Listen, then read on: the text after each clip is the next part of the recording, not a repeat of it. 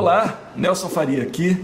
Hoje a gente vai ter um encontro aqui muito bacana com músicos excepcionais é, e pessoas que trabalham também no, não só no mainstream, mas também pessoas que têm seus trabalhos solo e pessoas que, que trabalham com a parte é, didática, acadêmica.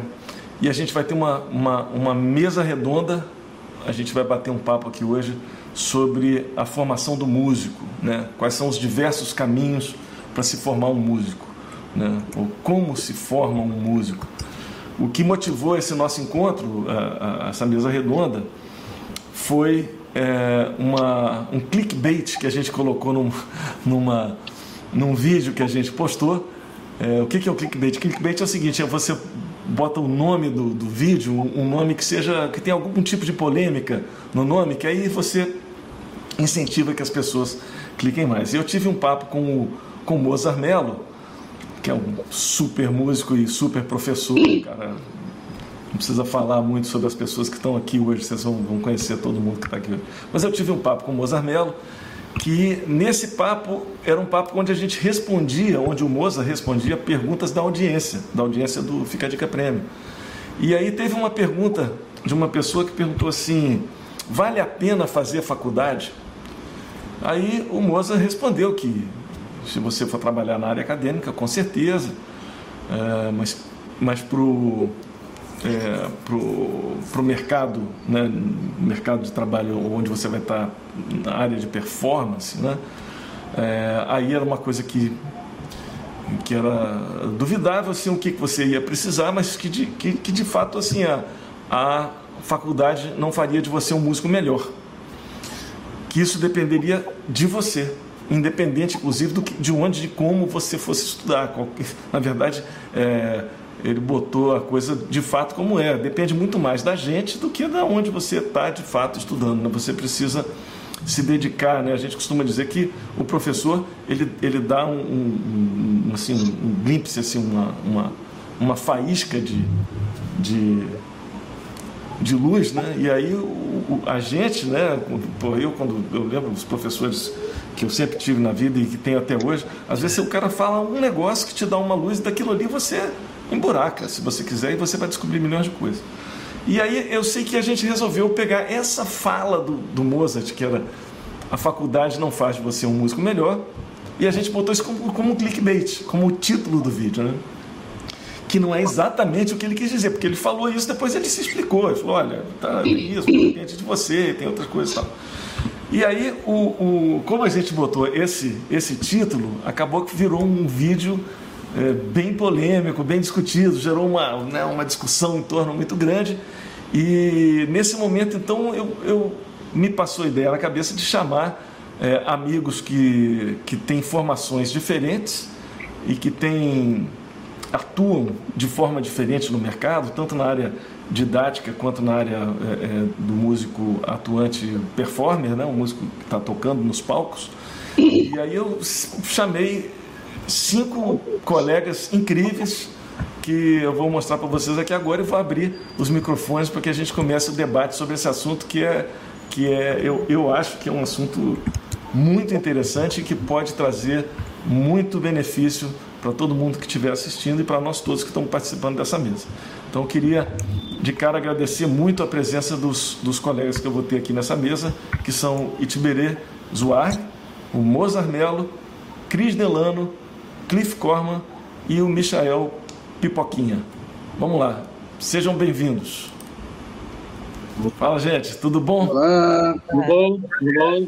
Obrigado. Prazer estar aqui, boa tarde prazer e honra minha e nossa toda aqui do Fica a Dica Prêmio como um todo de ter essa, essa turma toda aqui. Eu estava brincando aqui antes da gente começar esse, esse programa que isso aqui está parecendo a gente só não faz vacina, mas está parecendo o Instituto Butantan isso aqui, né, cara? a gente ainda não faz vacina, mas que tem um monte de cobra aqui, tem. Gente, eu queria assim, só para todo mundo ter uma noção do que, assim, do, do, do de com quem a gente está falando aqui. Eu acredito que todos nós aqui somos bastante conhecidos, né, no, no, assim, as nossas caras são bastante, bastante conhecidas aí no, no, no meio profissional e tudo, né?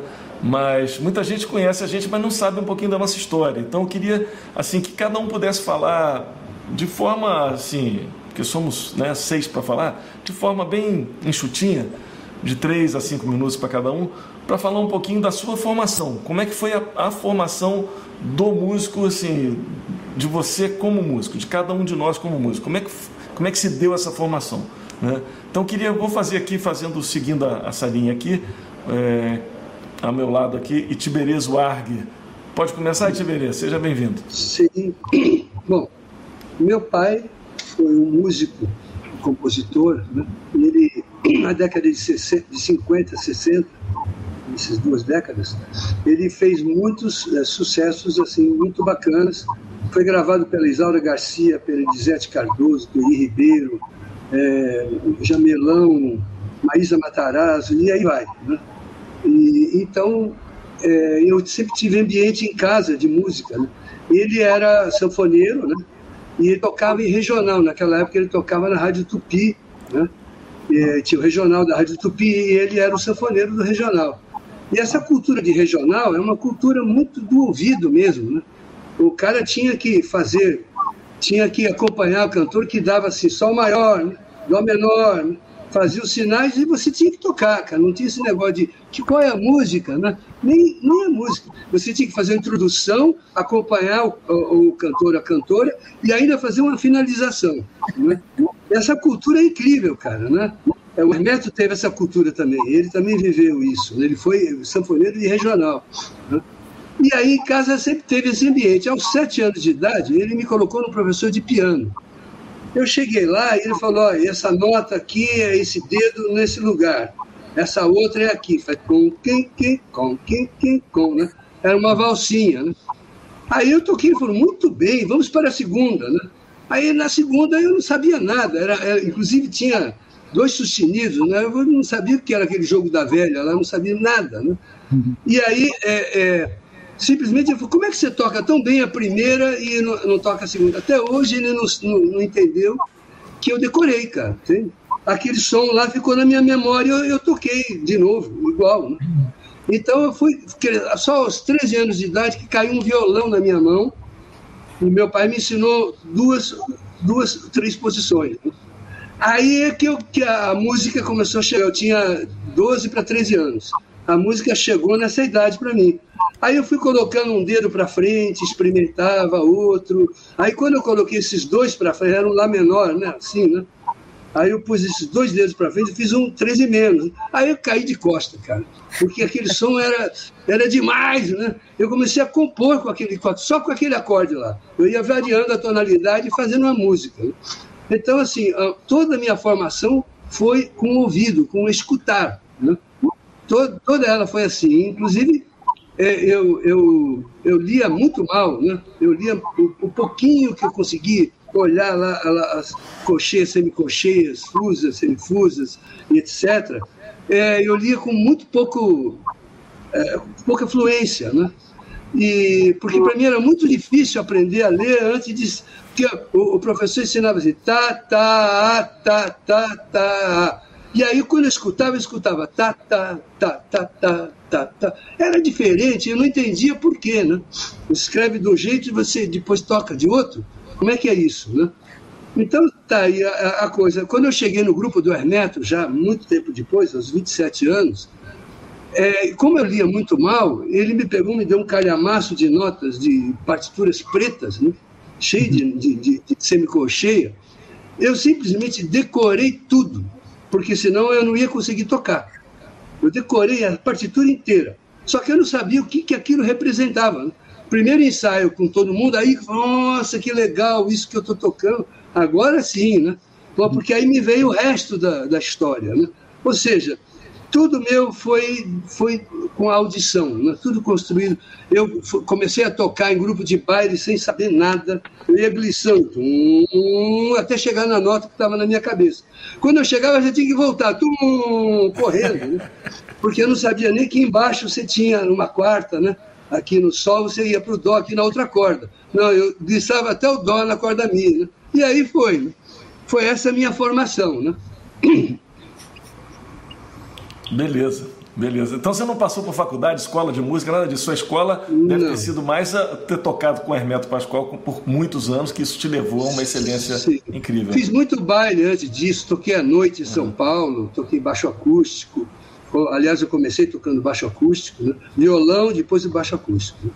Né? Bacana. O sensor harmônico foi desenvolvido no violão, né? primeiramente. Né? Moza. Moza Melo. Tudo bem? Tudo bom? Ah, nosso Tem certeza que, eu. Tem certeza que, eu falo? Quero, quero saber eu tô, tô nessa parada aí. Ah, bom, vou começar por uma parte mais engraçada, né? Eu fiz engenharia civil, né? Então eu ah. Ah, então você fez faculdade, né? Você fez faculdade. É. não serviu para nada, né? E serviu para ir para a música, né? Mas eu anotei umas coisas aqui, porque senão eu não ia lembrar, que é, é muita coisa, né?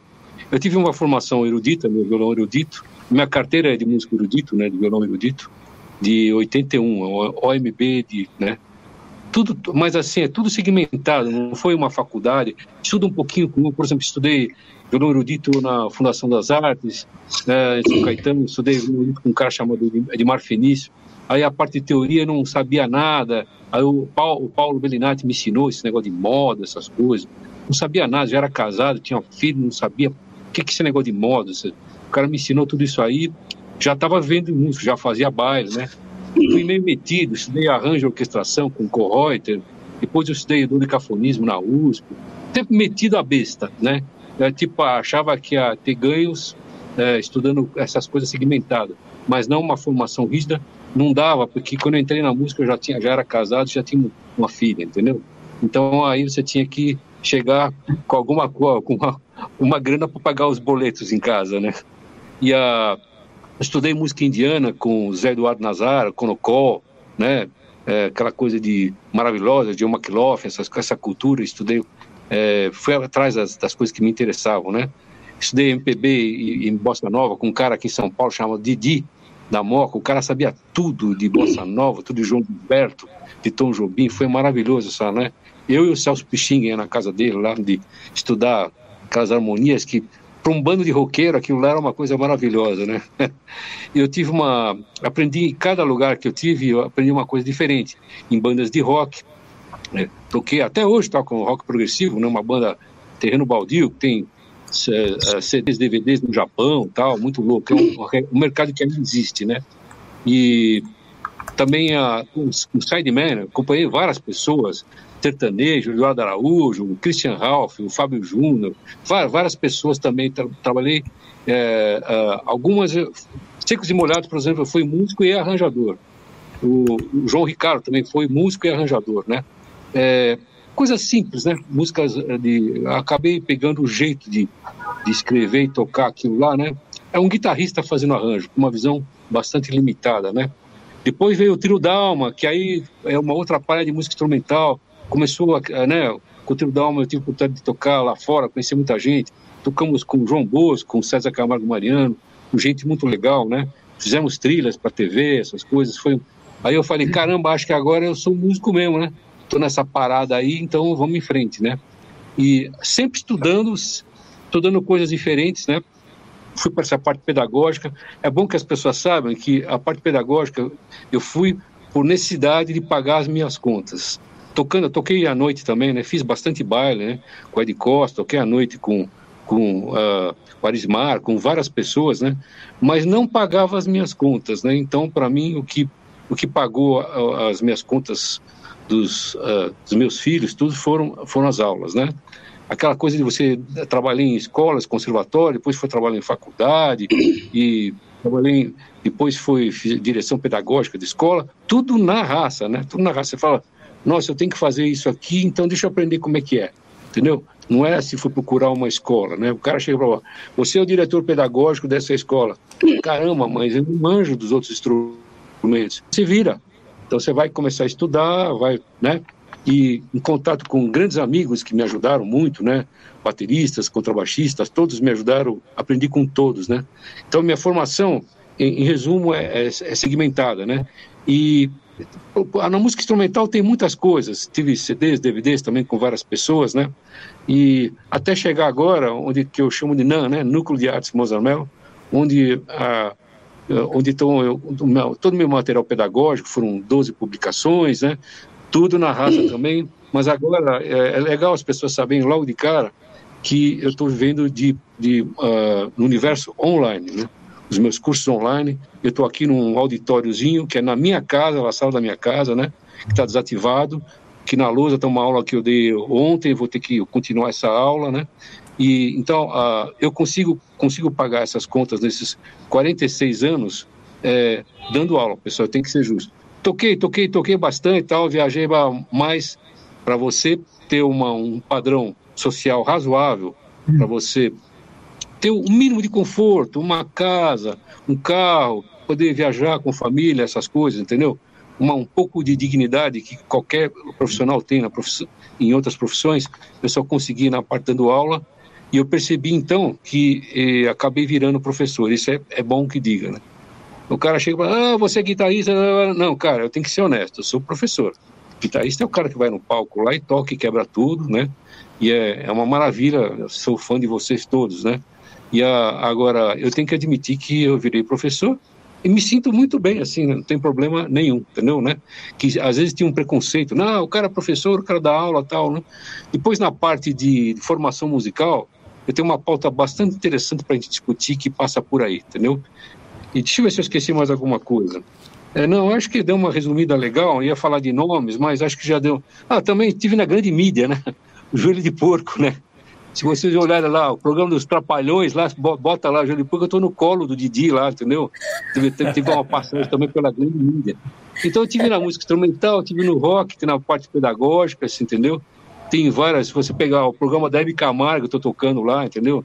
E, são várias coisas que, que a gente fez durante a vida por, por acho que todos concordam, a, a, vida vai te levando, né? Vai te levando, você fala, agora é isso, agora aquilo, né? Você tenta manter um, a, seus projetos em dia, né? Sempre, agora a parte de música que me interessa realmente é a música instrumental, né? É que eu gosto, mas não fecho portas jamais para outra coisa. Eu gosto, gosto de tudo, né? Acho que vou parar por aí, que é uma, é uma coisa muito grande e muito chata também. Bacana. Então a sua formação foi, foi aprendendo fazendo, né? Fazendo e aprendendo, fazendo e aprendendo. Exatamente, exatamente. Pipoquinha, querido Pipoquinha, abre teu microfone. Oba! Opa, bem, gente? Tudo bom? Beleza. Responsa ser o caçula daqui. Caçulaço. eu, já falar, eu, já queria falar que eu tive uma experiência com o Mozart. Acho que foi a experiência mais louca da minha vida porque eu já conhecia o Mozart, claro, e eu também já conhecia as composições dele, e já ouvi. Aí a gente estava no festival, eu, Sandro Reich, mestrinho. Ixi. Aí a direção, a direção do festival chegou assim: ó, o show do Mozart é hoje à noite e só tem hoje para vocês ensaiarem as músicas. Bicho, me deu um calafrio, uma tremedeira. Que já ferrou, meu Deus, e, bicho, nem eu, nem Sandro, nem nenhum dos três é bom com leitura só sei que, ó, você reuniu eu, Sandro e, e Mestrinho uma tarde inteira tentando tirar as músicas lá. E à noite tudo fluiu. Eu nem sei como fluiu. Não teve, mas... Você esqueceu de falar que não teve ensaio, né? Não teve, não teve. Foi, a gente teve uma tarde para. Isso nunca aconteceu comigo na vida. A gente teve uma tarde para tirar as músicas e, bicho, foi uma honra esse dia, moça. Agradeço a você por essa experiência. Uma honra para mim, uma honra para mim. Foi massa. Mas, Pipoquinha, Pipoquinha você é um prodígio, né, cara? Eu, eu lembro quando eu vi aquele vídeo seu com 13 anos tocando na, na, ali no, no passeio público aí. Foi um negócio que eu levei um susto. Eu, eu lembro quando eu, eu, eu, lembro da sensação de ver você tocando. Eu falei, mas que isso? Esse menino não tem idade para saber tudo isso que ele sabe. O que você estava mostrando que sabia, tocando, né? Vocabulário harmônico e melódico e de, de, frases e tudo. Eu falei, cara, esse cara não tem idade para isso, que loucura. Então, é, a tua formação é uma coisa que é curiosidade, eu acho que para todo mundo, assim. Fala, fala, um pouquinho como é que você se formou, você... Tá. Como é que é a tua formação? É, é, é o, o, o, Nelson, acho que a primeira coisa que eu tenho que falar, a primeira coisa que vai fazer sentido para o que foi minha formação, eu acho que antes de tudo é o amor, velho que nada explica, assim, é, é, nada explica aonde a vida me levou, assim, porque eu, eu sou cearense, é, de, pô, de família pobre, é, realidade totalmente diferente de, todo, quase todos os meus amigos que eu conheço, da onde eu saí, da onde eu vim. Meu pai músico, mas desde sempre o amor do meu pai pela música, transmitindo a música para mim. Eu tinha, eu lembro, de, eu lembro de eu, com cinco anos de idade, meu pai chegando com fitas cassete, suas, do Nico, e, e, e aquilo era como um, um, um, presente, sempre foi um presente. Quando ele viajava, ele trabalhava, ele é baixista, meu pai, e viajava com bandas de forró do Brasil inteiro, pelo Brasil inteiro. E quando ele chegava, ele chegava com vários materiais, assim, aquele era o melhor momento para mim. Então eu cresci, antes de tocar, eu cresci vivendo assim, sabe? Então, é, para explicar assim, um pouco o que aconteceu, tem, eu tenho que falar desse amor pela música porque é muito amor. Esses dias eu pensando que, cara, como eu amo isso. Como é, é, é, é difícil explicar, porque é, eu, hoje eu tenho dois filhos, né? E eu lembro que, que, que, na idade da minha filha, eu só queria, eu só queria saber de música. É, eu, eu, só falava em música. Eu me lembro de eu na casa da minha avó com um cabo de vassoura imaginando no palco, com 5 anos de idade. Então, o que explica tudo isso, assim, a primeira coisa que explica é o amor, muito amor. O amor da minha família por mim, né, e o amor do meu pai pela música, e isso refletindo em mim, e eu tendo esse amor, bicho, que não se explica, né. E, pois é, fui, cres fui crescendo com isso, é, totalmente autodidata, mas como, como o amor falava mais alto, é, eu me lembro de cenas de meu pai é, viajando e quando ele voltava, eu estava tocando coisa que ele. Peraí, mas já? Não estou entendendo. Meu pai, eu fiquei aqui o dia inteiro aqui escutando isso aqui. Então, eu acho que a primeira coisa que, que, que, que eu tenho que falar mesmo é desse amor. E depois, depois eu tive a oportunidade de, de estudar uns três meses no Conservatório Alberto Nepomuceno. Eu tinha, lá em, lá em Fortaleza. Eu tinha 13 anos. Mas é, aquilo eu não estava preparado. Era, era, um, era um conservatório meio, meio um pouco erudito, assim. Tinha popular também. Mas me colocaram no coral de crianças, sabe? Foi legal, mas eu acho que eu não estava preparado. Assim. Eu faltava para jogar bola uma viagem. E, e é, e, e, junto com isso, eu sempre tive, eu acho que eu, eu falo isso em todo lugar que eu for. É, os meus maiores professores, os meus melhores livros, os meus melhores, melhores conteúdos para estudar foram, foram meus amigos músicos. Eu sou de uma terra muito musical, né? Nasci no Ceará e lá eu convivia com o Caio Cavalcante todo dia, quase todo dia com o Tiago Almeida, com o Miquel dos Santos, com músicos que, que me acolheram, sabe? Eu me lembro dos caras lá em casa, ó, eu falava com minha mãe, vou buscar o pipoquinha para assistir um som. Então eu acho que a minha formação é, é em base totalmente de, em cima desse amor é, da minha família, quando eu conheci meus amigos. E eu sempre fui muito atento, muito atento às coisas que eu, que eu conhecia. Eu me lembro, bicho, até hoje eu escuto. Aquele show que você, né, fez com João Bosco, Gonzalo Balcaba, Ivaninho, aquele DVD, uhum. aquele DVD foi uma bomba, porque eu conheci todos vocês uma vez só naquele DVD. Ali eu conheci você, ali eu conheci Gonzalo, ali eu conheci Ivan Lins, todo mundo, eu não conheci ninguém. Quando meu pai chegou com esse DVD, e tocando João Bosco, tocando música do Ivan Lins, tocando é, o, o Cameron lá do, com a salsa, tocando músicas do Tom Jobim. É tudo naquela bomba ali, bicho. E aí explodiu em mim de uma forma. Todo dia eu escutava aquele DVD. Nossa, que Eu vi o Nico solando e eu tocava quatro cordas na época. Eu, pai, eu quero um seis. Aí meu pai, agora ferrou, como é que a gente vai conseguir um seis cordas? Vamos, vamos nessa. Dois meses depois, um seis cordas lá em casa. Beleza, aí meu pai viajava para tocar com banda. Quando ele voltava, eu tava fazendo frase do Nico de tanto ouvir aquele DVD. Aí ele, mas como assim? O que é isso que você está fazendo, pai? Eu não sei. não sei o que eu estou fazendo. Eu só estou escutando. E eu sempre tive essa facilidade de quando um músico me influencia muito, eu toco por cima daquela linguagem ali e eu nunca tirei uma frase de ninguém. Né? Na época do Nico, é, é, teve uma época que meus amigos falavam, tenta ouvir outras coisas, você está muito parecido comigo. Tenta ouvir outras coisas, tenta ir para outros caminhos. Porque quando eu, quando eu, quando eu gosto de, um, de um artista, eu passo meses, eu cavo um buraco até conhecer a, a, obra inteira do cara. E foi assim com Toninho, foi assim com Linda. É assim até hoje. Quando eu gosto de alguém, eu convivo com esse cara, eu convivo com o trabalho dele 24 horas. Fico no Spotify baixando áudio, baixando vou no YouTube. Então foi assim desde criança. Então o que a palavra-chave da minha formação é amor, muito amor. Muito Legal. bacana. Eu, eu lembro ainda, Pipoquinha, quando eu vi aquele, quando eu vi aquele vídeo, eu fiz um comentário no YouTube. Comentei, pô, que bacana, parabéns, tal, não sei o quê. E o teu pai me respondeu. É, não, sei se, não sei se você lembra disso. O teu pai falou, pô, que bacana você ter escrito aqui. O Pipoquinha é, já devorou aquele disco seu com o Nico e com o Lincoln, o disco 3. O 3 também. Ele falou assim, ele já sabe tocar aquilo tudo. Eu falei, cara, esse moleque dessa idade, que assim, incrível, incrível, incrível. Muito legal. Muito, muito legal. Muito legal. Músicos pela música. Só isso. Bacana. Meu amigo Cliff Corman. Opa. Cliff é um grande amigo, um músico excepcional, meu parceiro. A gente tem música junto, tem livro escrito junto, né, Cliff? Fizemos um livro sobre é, música brasileira juntos.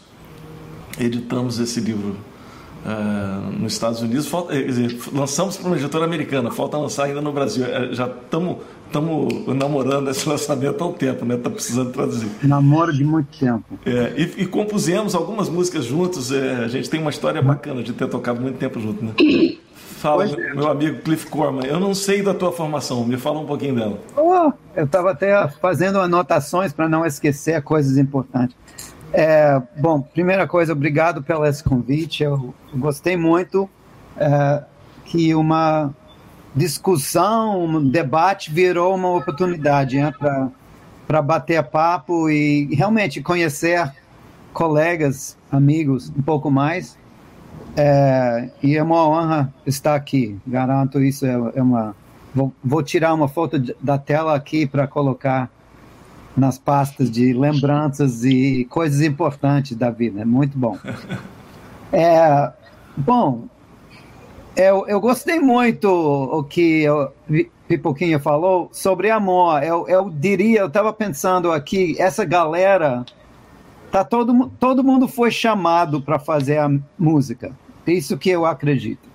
Porque se não houver, se não tiver essa chamada da vida, é, tá difícil continuar porque essa vida não tá fácil, exige muito, exige muito dedicação, exige muito flexibilidade, exige é, é muito ruim para o ego de vez em quando porque você não consegue fazer alguma coisa que você quer fazer, você tem que pensar o que, que é isso e voltar. Então, é a, a, a chamada, Pipoquinho falou amor, eu acho que é, um, é uma chamada, não, não dá para não fazer. Esse é o problema. Então, em vários momentos, eu estava fazendo a minha lista de coisas para falar aqui. Em cada momento é uma decisão em que o objetivo central é melhorar como músico. Isso aí. Eu, eu, eu, para realizar a música que eu quero fazer na maneira que eu quero fazer, ou para pelo menos chegar perto, né? mais perto.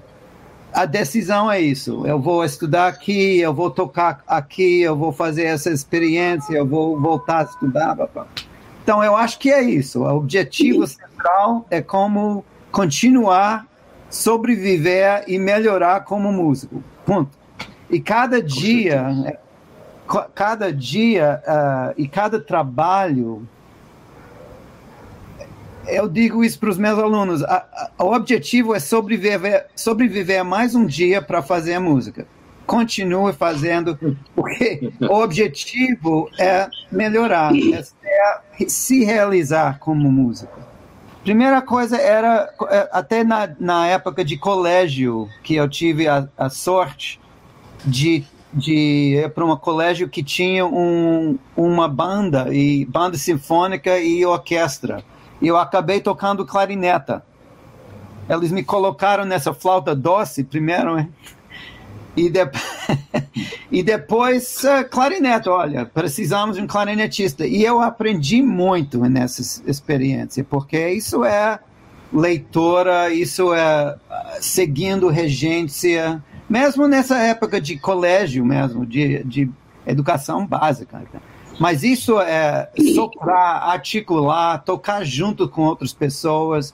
Essa experiência e, e eu achei, eu pensando nisso, eu acho super importante no início para para ter essa experiência de tocar juntos com outras pessoas em, em serviço de uma música. O objetivo é tocar uma peça escrita. Uh, vamos tocar sonoridade, uh, equilíbrio entre naipe, etc, etc e tal. Ao mesmo tempo, caiu, um, caiu, não literalmente, mas caiu um piano na sala da, dos meus pais. caiu não, né? Apareceu o piano. Apareceu. Apareceu porque era das, dos avós, eles fizeram mudança, etc e tal. E, a, e nesse piano foi o final da história, porque sentar no piano foi meu lugar desde, desde esse momento. E, a, e esse desafio de olhar para esse negócio aparelho com teclas pretas e brancas e, e entender o que, que fazer com isso. Né? Mas, uh, então, eu comecei a estudar com, uh, com, com esses primeiros professores para fazer exatamente o que, que a Eteberé fez, com esses livros de, de letra A, letra B, letra C, ou livro amarelo, livro azul, esse negócio de metodologias que ajudou ajudou a leitora, ajudou, mas mesma coisa, eu continuei buscando. Eu comecei a, a buscar as, os, as pessoas que tocavam a música que eu queria tocar. E aí eu comecei a en encontrar professor de música popular, música instrumental, improviso. Isso ainda no, no colégio. E foi prim o primeiro gosto, o primeiro sabor de dizer, puxa, se eu estudar eu melhorar, eu, eu começo a tocar e começo a tocar final do colégio já nos bailes. Aí eu, negócio do, da música popular e baile. Porque para tocar música popular sem passar pelas essas esses trabalhos que exigem é, resposta rápida, percepção, é, erro, erro, erro, catando a coisa assim, como no baixo, assim, ah, a nota está aqui e, e eu, puxa, eu acertei a nota e a banda já foi para o outro, então correndo atrás. Mas o que, que isso quer dizer? Você está no fogo aprendendo. E essa, essa experiência de tocar no fogo, na piscina tentando nadar, eu acho essencial na formação de músico popular, vamos dizer isso. Ok. Então, quando eu fui, tomei essa decisão de virar músico profissional, foi a primeira grande, assim, ruptura, vamos supor, entre o caminho previsto, talvez, para uma pessoa de classe média, que era a expectativa que eu ia para a universidade. É, era mais nessa nessa vida onde que eu estava era era um caminho quase esperado pelos pais, pela sociedade. Ah, todo mundo vai fazer graduação e depois você faz o que quiser, mas pelo menos graduação. Meu problema foi que na década de 70, em que isso aconteceu, eu estava em Nova York e em Nova York não tinha programa na universidade de estudar a música que eu queria tocar. Então sempre teria que ser essa decisão. Bom, eu vou eu vou atrás de música erudita, eu vou atrás de educação musical, só para fazer diploma e depois eu vou tocar a música que eu queria. Mas eu já saquei que isso não, não seria assim. Porque quando a gente busca caminho ou, ou entra num caminho exigente, na universidade, por exemplo, a gente vai fazendo nossa vida, uh, os laços com pessoas, e você vira isso. E o meu medo era justamente vou entrar nessa, nesse lugar aí e eu não vou sair o músico que eu quero. O que que tinha em Nova York era a música. Oito dias por semana, 26 horas por dia. Essa é uma cidade onde a música estava lá. E além disso, como muito músico como nós, muitos músicos atuando também deu aula. Então não era muito difícil chegar em alguém que você gostava e pe simplesmente pedir a aula. Você dá aula, claro. Aparece aqui nesse endereço semana que vem, vamos começar. E assim que eu comecei com estudando a música que eu queria mesmo tocar, através dos mestres. E depois, para não prolongar muito, muito, muito, comecei a trabalhar. Comecei a fazer tudo isso. É, fazer teatro, fazer baile, fazer coisas criativas. E comecei a, a entender as minhas próprias limitações como músico. Aí é aí que tá. Porque coisas que eu queria fazer no instrumento, no piano, eu não consegui. Então eu busquei professores, professoras da música erudita, não para fazer concerto, para técnica do piano, para entender isso faz faz parte da formação correndo atrás da pessoa ou do lugar que vai responder às suas limitações, minhas nessa situação, e exigências. Depois disso, eu, eu fui na década de 80, no início, para um lugar que chamava Creative Music Studio. Isso é depois de seis, sete anos já profissional. E essa Creative Music Studio é onde que eu, come, eu conheci Paulo Moura, e era um lugar que é um tipo um, imagino fazendo um curso de verão em Petrópolis, alguma coisa desse tipo. Fora da cidade, todo mundo juntos, e eram cinco, seis semanas da minha vida que virou o jogo, porque era realmente para fazer música criativa, e cada semana chegou outro professor do outro país o Paulo Moura, Naná Vasconcelos estava lá, Trilock Gertrude estava lá. E isso foi algo que abriu horizonte e deu mais exigência ainda. Tipo. Foi tipo um camp. Tipo um camp. É. E isso realmente foi um outro momento de formação, choque pelo choque. Formação pelo choque. Quer dizer, você acha que você sabe, você ainda não sabe. E é isso que você vai precisar responder agora. E na década de 80 e 90 e 2000 é quando eu comecei buscando tudo isso a voltar para a universidade. E eu fiz graduação, eu fiz mestrado, aonde que num programa de que juntou análise da música de concerto, uh, repertório de música concerto, compreensão deste mundo, juntou isso com prática jazzística, com Ron Carter e outras pessoas. Realmente foi um momento em que abriu, abriu o horizonte para entender que tem muito mais no mundo que eu quero. E depois de muitos anos, sempre com intervalo entre as etapas, graduação, mestrado, dez anos depois, eu resolvi fazer doutorado realmente para finalizar esse caminho e finalizar algo que eu estava querendo realizar e finalizar, na verdade, de uma certa maneira, a minha a minha uh, formação em Nova York. porque eu queria me mudar para o Brasil. E eu, mas eu, eu queria me mudar para o Brasil quando eu me senti preparado. Obrigado.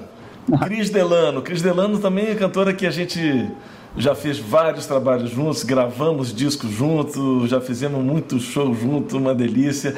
E a Cris é uma, é, é uma pessoa que eu resolvi chamar para esse debate aqui, porque tem uma, uma, uma questão que eu achei bem interessante. A Cris, ela, depois de já ser uma cantora né, é, é com carreira solidificada, com vários discos gravados, tendo feito vários trabalhos importantes, ela resolveu fazer faculdade de música. Eu fiquei bem, bem curioso. Falei, é engraçado, a pessoa já está formada. E falou, não, Inclusive, o Cliff foi meu professor, só um período, infelizmente, é. mas foi. Tive o prazer. Na verdade, na verdade, eu acho assim, nunca, a gente nunca, nunca, nunca é assim, nunca é demais a gente aprender, né? A gente, eu adoro sentar no, no, na, na, cadeira da escola, né, para aprender, né?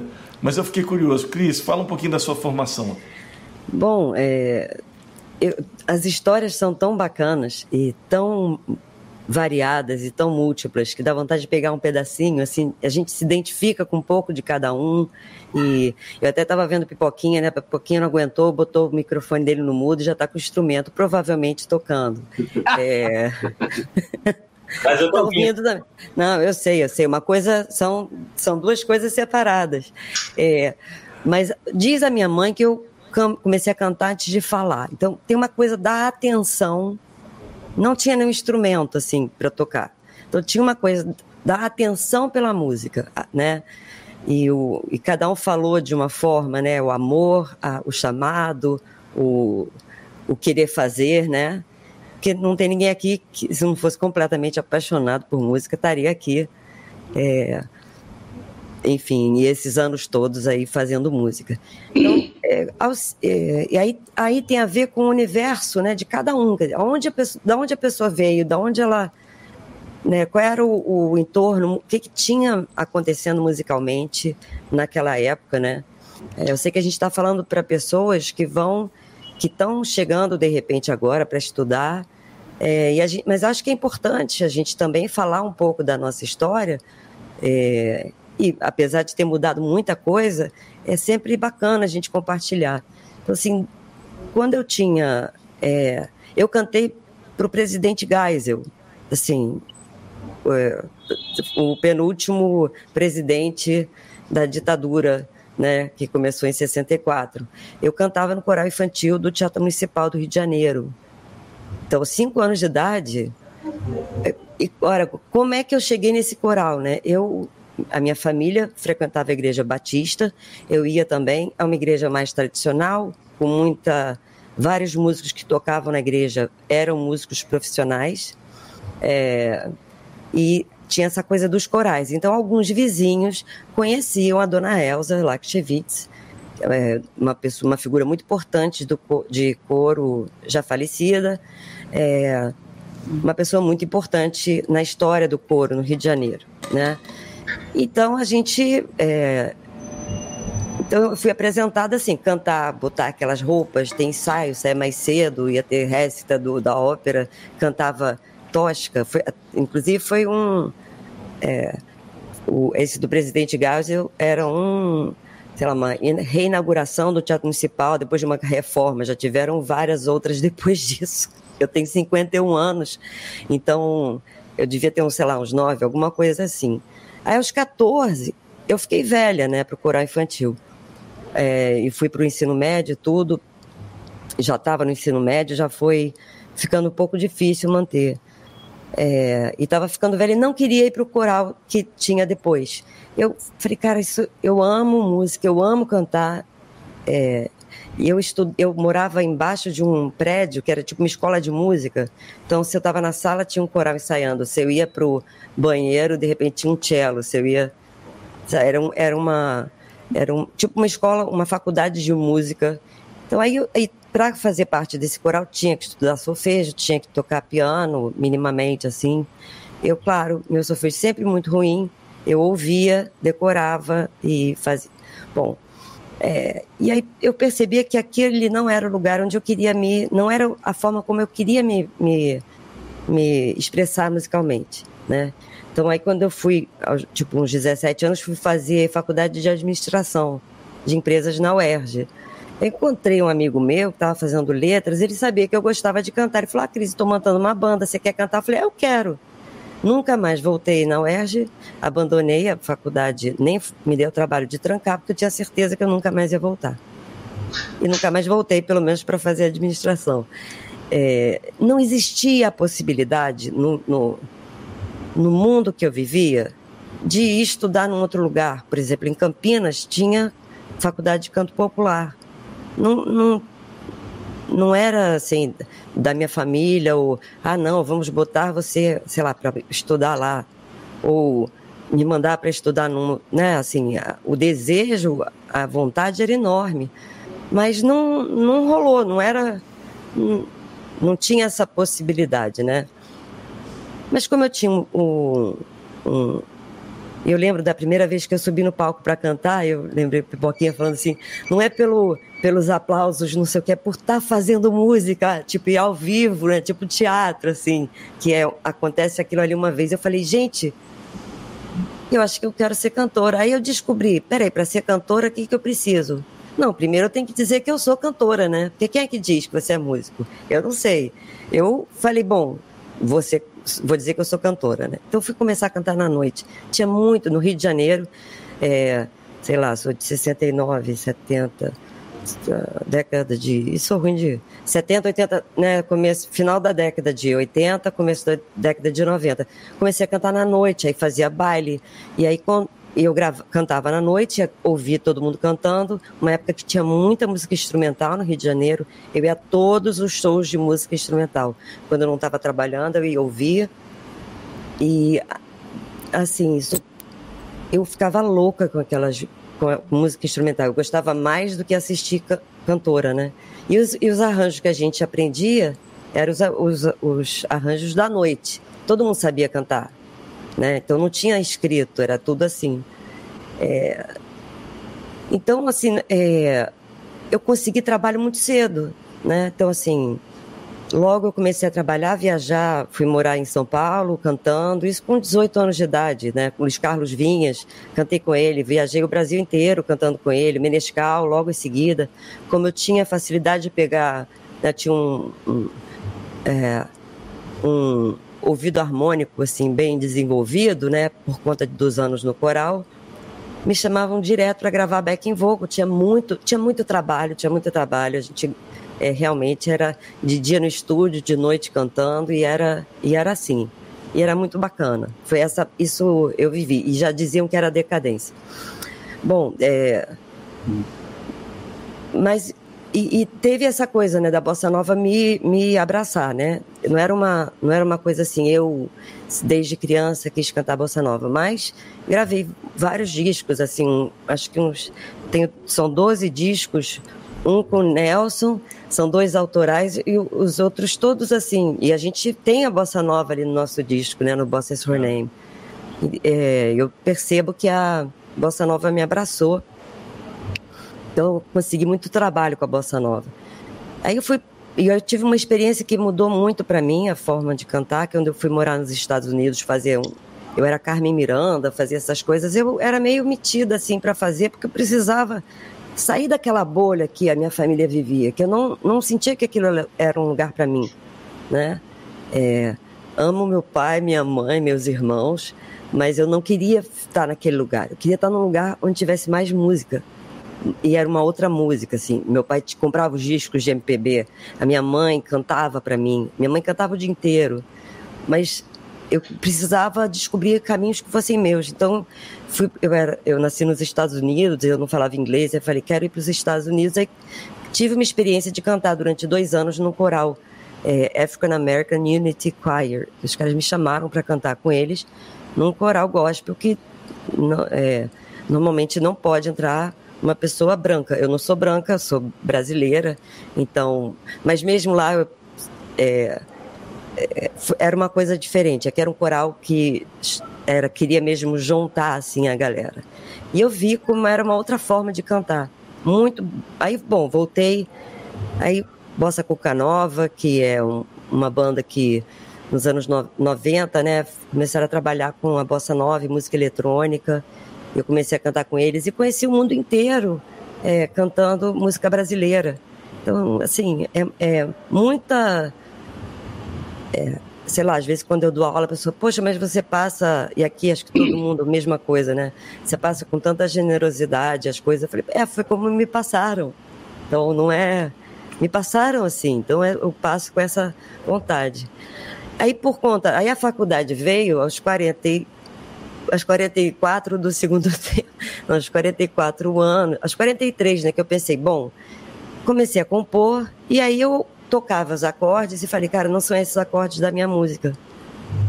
Eu não sabia qual era o acorde, eu só sabia tocar os acordes, sabia tocar mais ou menos, né? Mas eu, aí eu falei assim, cara, é o Cristóvão Bastos que toca os acordes que estão na minha cabeça. Então eu chamei o Cristóvão para fazer o arranjo. E aí foi, aí comecei a ter uma ideia de um, uma ideia de um, de um que eu chamei o Hugo Pilger para gravar e eu passei para ele de boca o arranjo e ele fez a instrumentação, a orquestração. Gravamos vários cellos e eu falei, caraca, eu vou estudar arranjo, né? Que foi aí quando entrei para a Unirio para estudar a faculdade de arranjo, né? É, de MPB com ênfase em arranjo. Então, e assim, isso abriu muito a minha cabeça, né? Eu adorava ficar nas aulas de percepção, minha cabeça fritando, assim, aprendendo milhões de coisas. E eu quero continuar com a minha cabeça fritando com música para sempre, né? E, esse, e essa alegria que eu tenho em, em fazer o que eu gosto, eu é, só assim para falar da parte de pedagogia, né? Que em 99 eu lancei um CD livro é, sobre noções básicas de, de canto popular. E desde então, assim, eu venho estudando muito. Não quis fazer faculdade de canto, porque continua sendo ainda só o canto erudito. É, na, na Unirio, pelo menos, e na UFRJ. Continuo sem poder estudar fora do Rio, agora porque tem família e tudo. Mas eu vou estudando, tem milhões de cursos e eu vou estudando anatomia, pedagogia vocal e estou fazendo alguns cursos agora, né? E amo dar aula. Bacana. Por mim, todo mundo no mundo cantava. Bacana. Gente, você vê que as formações são diversas tal. Eu, você não falou eu vou falar sua. rapidamente. É, eu vou falar rapidamente da minha para a gente poder começar a fazer o debate. Né? É, eu, eu tenho uma formação bem assim, comecei a tocar de forma é, aprendendo com meus irmãos, né? não é bem autodidata, porque meus irmãos me ensinaram as primeiras músicas. Eu sou o filho mais novo de uma família com são seis irmãos todo mundo tocava um pouquinho, minha mãe canta muito bem, eu acompanhava minha mãe. Eu, adolescente, resolvi estudar porque apareceu um, fiquei sabendo de um professor genial que foi o Gamela. Mas comecei a estudar com Gamela com meus 16 anos, assim, aí o que, que aconteceu? A minha família tinha uma noção muito é, é assim, muito como se fala, muito ingênua em relação ao mercado da música, né? Que eu acredito que isso existe no Brasil como um todo, a gente pode falar sobre isso. Mas o, a ideia que a minha família tinha era o seguinte, que o músico, a profissão do músico era assim, ou o cara ia ser um cara de famoso, né? Milionário, famoso, ou ele ia morrer de fome. Não existia um mundo entre esses, esses dois, esses dois extremos, né? Então eu, nascido naquela família, eu comecei a tocar, aprendendo a tocar com Gamela, comecei a tocar na noite, já muito novo, eu tinha um duo ali com a Zélia Duncan, a gente tocava em barzinho e tal. Mas eu tive um medo danado. Eu falei, cara, eu não vou fazer música como profissão, porque para mim isso vai ser muito difícil. Não sei como é que eu vou pagar minhas contas com isso. E eu resolvi fazer economia. Fiz dois anos de economia, estudando economia na faculdade e tocando à noite. Até que chegou um dia que eu falei, cara, não dá mais. E o Gamela, que era esse meu professor, ele também me deu uma chamada assim e falou: Nelson, até quando você vai continuar se enganando? Né? Está na hora de você abandonar essa economia e vai fazer música, cara. Chega. E o Gamela me deu uma empurrada, eu senti força, vontade. Conversei em casa e resolvi estudar. Fui para os Estados Unidos é, e fiz. E, e eu já eu tranquei o curso de, de economia. Fui para os Estados Unidos, fiz, fiz um curso que é, um, é lá no GIT, né? Guitar Institute of Technology, que era uma escola que não era universidade, é, um curso de um ano Voltei, transferi meu curso de, de economia para música e comecei a estudar música na mesma faculdade, lá na UNB, em Brasília.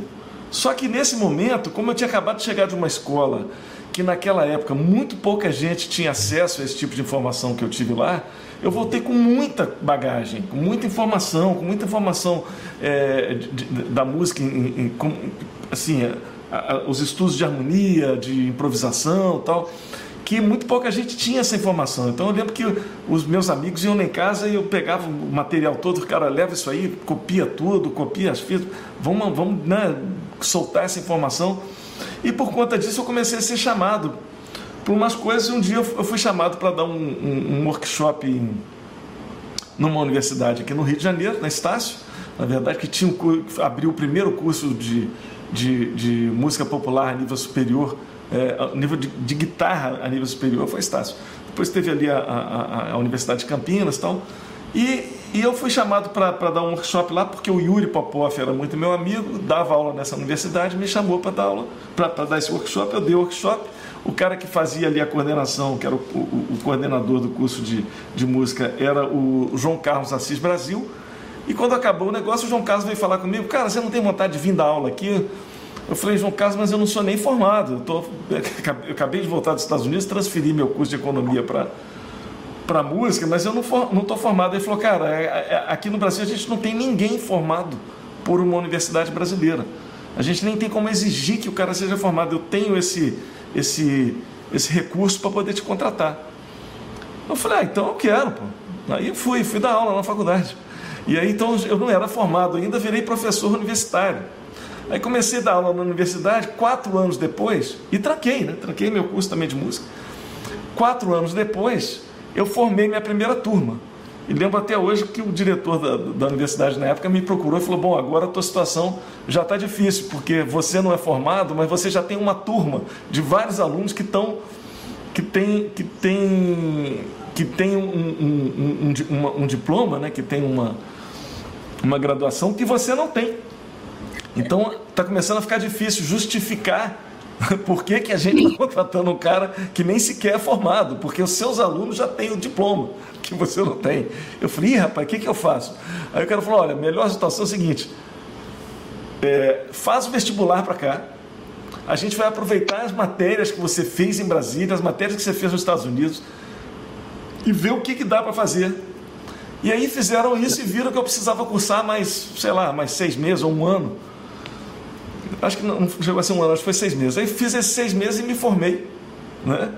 E aí eu fiquei com meu diploma, que eu nunca, nunca tinha ido buscar, fui buscar agora, lá, poucos anos atrás. Fiquei, o diploma ficou lá na faculdade, eu realmente não me preocupei, porque nessa época também depois que eu, que eu me formei, ainda fiquei um poucos anos, mas já comecei logo a tocar com muitos artistas diferentes. Eu tocava com a Cássia Heller, depois fui tocar com a Leila Pinheiro, depois fui tocar com o João Bosco. E chegou um momento que ficou totalmente incompatível a minha vida de músico no palco com a minha vida de professor na universidade, porque eu não tinha como. Eu viajava muito, aí começou a repor a aula, virou aquela loucura. Eu falei, cara, parei. Coincidentemente, a universidade também parou, parou com o curso de música, Estácio foi muito louco também. E aí, é... mas isso, esse processo todo durou, é... durou 12 anos. Eu fiquei 12 anos dando aula na faculdade. Tocando com outros artistas, dando aula, tocando, dando aula, dava aula segunda, terça e quarta, quinta-feira saía para a estrada, ficava até domingo, voltava domingo para casa. Uma bem uma loucura assim. E me formei assim. Então a minha formação é muito doida. Né? Depois disso eu fui fazer alguns cursos, até junto com o Cliff lá, o Cliff que me indicou para fazer um curso da, de, de, da, no BMI Jazz Composers Workshop, que eu aprendi muito. Tive a honra de estudar com o Manny Album, que me chamou para fazer aulas particulares lá na, lá na. Ele dava aula na Manhattan School, né? Então eu ia fazer as aulas particulares lá com o Manny. É, e, foi, e minha formação foi assim: acabou de lá eu acabei indo da minha vida universitária, é, depois de um tempo, aí eu passei 12 anos dando aula na faculdade, mais 12 tocando com João Bosco, sem dar aula em universidade nenhuma, quando eu comecei a tocar com João Paria na universidade. E depois de 12 anos tocando com João, eu fui é, contratado como professor lá na Universidade de Orebro, na Suécia, e fiquei oito anos lá. Então, ao todo, eu tenho 20 anos de, né, como professor universitário. E, e, e eu queria agora chamar para o. Bom, minha formação então é essa, foi muito foi tocando, foi fazendo uma universidade meio aos pedaços, porque de fato, inclusive as aulas que eu fiz na faculdade para me formar, os meus colegas professores falaram assim, cara, nem vem na minha aula. Nem vem na minha aula, não precisa vir não, tudo certo. Falei, ok, estou aqui comprometendo meus professores, mas foi o que aconteceu. e aí, cara, eu, eu acabei me formando pelo meu diploma e tal. Mas o, o que é interessante é que eu acabei dedicando uma boa parte da minha vida, 20 anos dentro da universidade, ensinando, né, como professor universitário. 12 no Brasil e 8 anos na Suécia. E naquele papo que eu bati com o Mozart lá aquele dia, que eu acho que agora que a gente pode abrir aqui para o nosso debate, fica bom, é, uma coisa que aconteceu é o seguinte, depois que, que o Mozart falou, né, porque a gente teve aquele título lá, o cara perguntou, vale a pena fazer faculdade? Porque o Mozart falou algumas coisas, tal, não sei o que, disse que valia com certeza. Inclusive ele falou assim, não, é o único caminho se você quer seguir a carreira acadêmica. Né? Agora, se você vai ser um músico de palco, existem outros caminhos. Pode ser ou não, podem ser outras coisas. E aí ele falou a frase, a famosa frase que virou nosso clickbait, que foi assim, a, a faculdade não vai fazer de você um músico melhor. E a gente usou isso no título, então isso ficou um negócio. E aí o, ele explicou por quê, falou que dependia muito de cada um de nós, né? então independente do caminho que você tomasse, o que ia definir mesmo que você ia evoluir como músico é a sua atitude diante disso tudo, das, das coisas que você ia ter, de como é que você ia encarar essa informação. E aí eu lembro que aqui, depois que esse vídeo saiu e gerou um reboliço tal, em cima disso, o pessoal aqui em casa falou assim, pô pai, você não, não precisava ter falado nada depois que o Moza falou porque o Moza falou muito bem e depois você chegou e falou um negócio que gerou polêmica. E o que, que eu falei? Vou falar aqui o que, que eu falei e a gente começa a debater em cima disso. Eu falei assim, que eu concordava com o Moza e que, na verdade, quando você está no mercado, no mercado é, de performance para tocar nos palcos, né, ninguém te pede seu diploma. Né? O cara não vai dizer, ah, vou to... né? o Tiberê, Tiberê foi lá tocar com o Hermeto Pascoal. O Hermeto falou assim: Tiberê, você tem diploma aí de quê? Né? E aí não, não falou, né? Como não, não existe isso no mercado, né? Você vai tocar, a pessoa quer ver você tocando. Tocou bem, está contratado, não tocou bem, está fora. E aí eu peguei e dei um exemplo, talvez um triste exemplo, que o meu amigo Cliff Corman depois me ligou e falou: Nelson, espera aí, cara, você está falando isso aí, acho que o pessoal, você está desestimulando o cara a fazer, a fazer o doutorado dele. Então eu falei: pô, é verdade, deixa eu, vamos, vamos, vamos fazer um bate-bola sobre isso.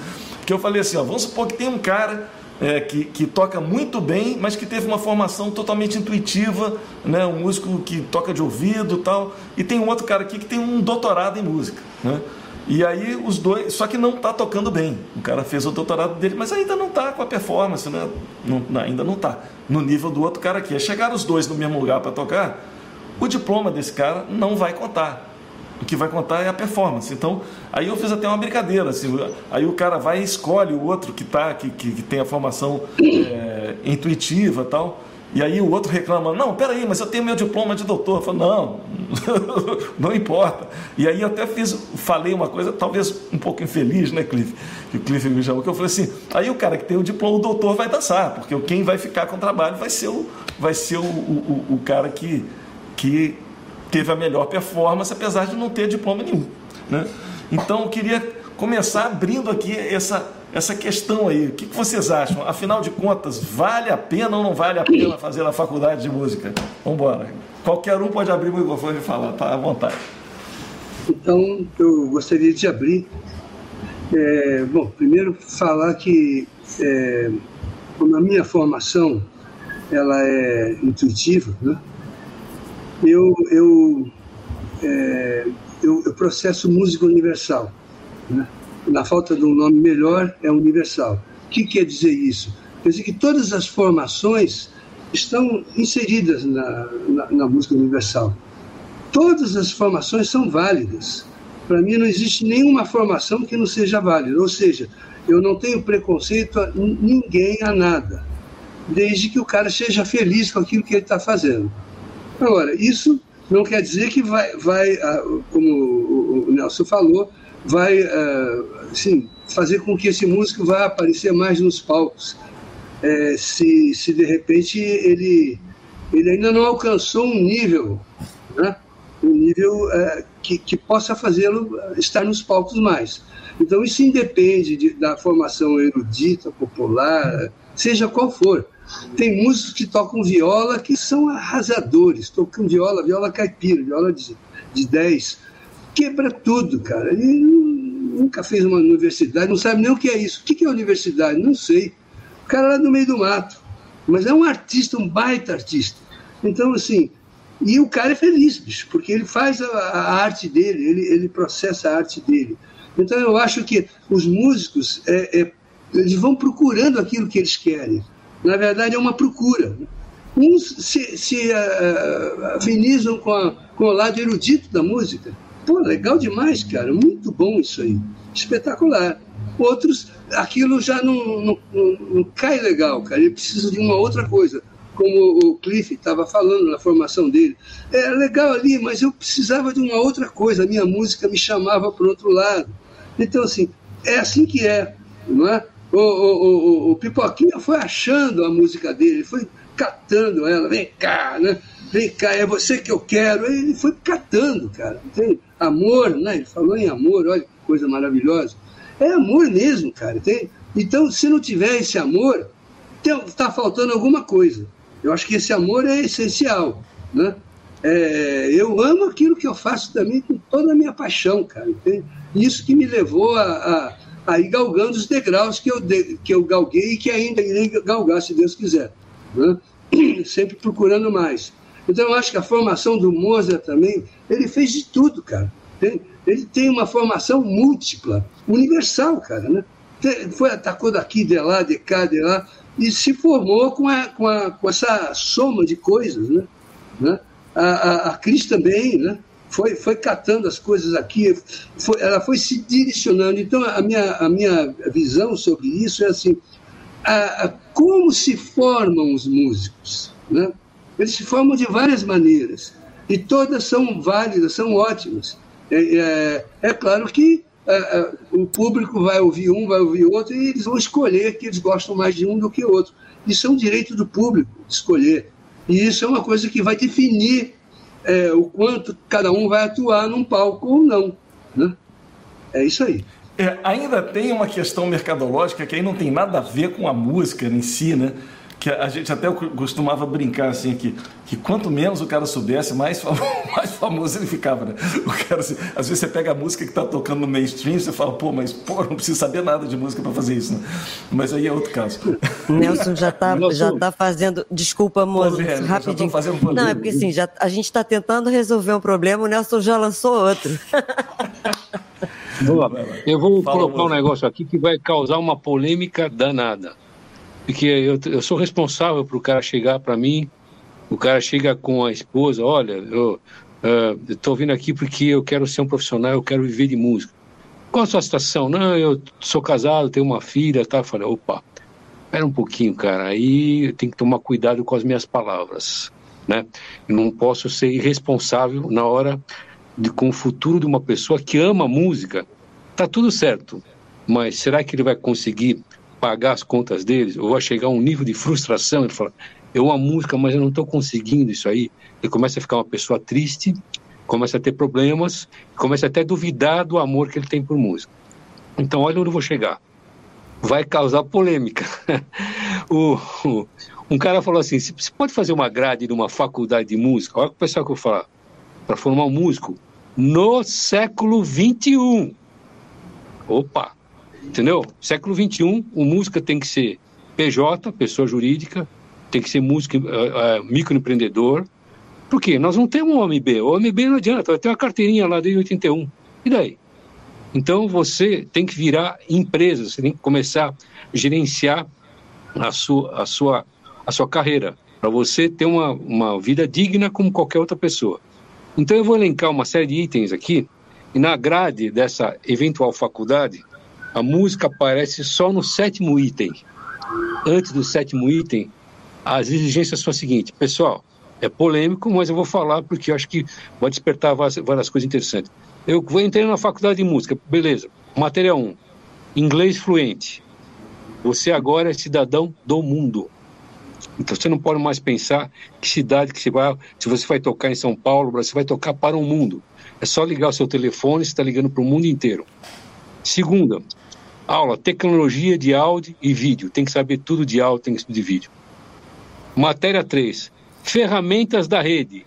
O que você puder saber de YouTube, Instagram, Facebook, agora vem o 5G, outras ferramentas. Mídias sociais. Música, música até agora, nada. Quarto, estratégias e engenharia de você saber vender o seu trabalho. Ah, eu tenho uma coisa legal, eu tenho um trabalho, mas você sabe vender seu trabalho? Sabe como é que faz? Você sabe como é que você bota na rede? Só temos a rede hoje em dia, entendeu? A não ser que você seja uma pessoa muito bem relacionada, tudo bem. Mas em dia, para eu vender os meus cursos, é rede ou rede. Não tem jeito. Né? Inclusive, eu coloquei aqui um, um, uma coisa que eu coloquei ali num livro. É, o cara, o autor do Sapiens, lá, todos os livros dele eu acho que todo mundo tem que ler, né? É, o, ele fala assim, começa o livro assim, os donos dos dados são os donos do futuro. Então, quanto mais você saber de dado, mais é, não é quem tem mais armas vai ter mais poder, quem tem mais dados. Então a gente tem que nós temos que nos incluir nessa realidade. Não tem jeito. Você é um grande músico, mas você tem que viver da sua arte. Entendeu? Aquela coisa romântica é complicada. Eu vou mais rápido para não, para não, não é, nessa estratégia de como vender, eu coloquei aqui fazer uma leitura realista do mercado que você quer atingir. Se você quer ser um ambiente pedagógico, se você quer ter uma escola física online, se você quer ser um sideman, que você quer músico de estúdio, se você quer ser um arranjador, se você quer ser um artista, ser um artista, se você quer ser um, um ícone, entre aspas, de música instrumental, se você quer ir, ir, ir, eh, no setor religioso, tudo isso, você, logo de cara, você tem que ser bem orientado. Hoje, hoje em dia as coisas são muito segmentadas. Tá, eu vou chegar, inclusive, a segmentar mais. Matéria 5. Saber pesquisar possíveis parcerias. Eu tenho uma, tenho uma guitarra, eu tenho um cabo, tenho um ficador, tenho um pedal, tenho corda, tenho palheta tal. Eu tenho que saber como é que me aproximar dos fabricantes, dos lojistas, dos luthiers, dos importadores. É uma parte aí ou não? Não. Quer, é, você, quero sim. Uh, uh, é, eu acho que você está falando de duas coisas diferentes. Uma coisa é você ser músico, outra coisa é você ser um músico atuante no, no, tempo de hoje. Atuante no sentido de. Não, vou chegar lá, vou chegar lá, vou chegar lá. Mas são dois, dois assuntos completamente diferentes. O cara pode ser um baita músico e não atuar porque ele não sabe essas coisas. Mas o músico está lá, o artista está lá. Isso não faz parte da arte. Isso é outra matéria. Sim, mas eu acho que o, não, mas o cara tem que pagar. O que o Mozart estava falando, desculpa, é sobre viver de música. Né? Porque tem uma, uma é, responsabilidade, né? O cara falou assim, olha, eu quero, eu tô aqui, eu tô mais velho já, tenho um filho, eu tenho uma outra profissão, mas eu quero abandonar minha profissão, quero viver de música. O que, que eu faço, Mozart? Basta eu ser um, um, um grande artista? É. Talvez não, talvez não. Vou te dar um exemplo, vou te dar um exemplo clássico. Você é, é aluno meu, o cara se formou tocando Jobim Coltrane, e hoje em dia ele toca sertanejo e está muito bem com o sertanejo, está muito bem. Eu ligo a televisão, vejo ele tocando, caramba, o cara está bem, faz as contas e estuda na casa dele. Você entendeu? Como é que ele fez? Ele não teve essa formação musical na escola, por que não? Estudar na escola um baião, porque nas faculdades de música você estuda bossa nova, jazz tal, mas por que não você ampliar isso aí? Chamar um ícone de sertanejo para ensinar, hum. chamar um ícone de country para ensinar, um ícone de rock um ícone de pop, claro. E uma das matérias aqui eu chamo Resgate da Música Brasileira. Ela tem que saber tudo da música brasileira, entendeu? Essa, ele, ele é brasileiro, esse é o, é, é o plus dele, é a vantagem que ele tem. Mas ele tem que cair numa realidade, entendeu? Depois disso, oh, Tiberê, aí que vem a grade curricular. Grade curricular realista com o mercado. Você entendeu? O cara é, tem que estudar aquelas matérias. Moza, Moza o, o, o, Cliff quer fazer um, uma parte também. Cliff, fica à vontade para você. Vamos lá, vamos lá, desculpa aí. Ah, não queria interromper, mas tudo bem. Vamos lá fazer a, a bate-bola aqui. Olha aqui. Eu, eu, como eu diria? Eu estou aqui mais para dizer o que, que é. A, eu acho que a questão não era que a, a, se a faculdade fazer uma música melhor, como, qual, qual é exatamente que a gente está. É, se se é importante. O cara que é, quer ser músico, o cara tá. que quer ser músico atuante, se é importante ele fazer tá. a faculdade. Ok, perfeito. Então, olha, é, é, a primeira coisa que o que, que é que a faculdade oferece? Uma faculdade universitária.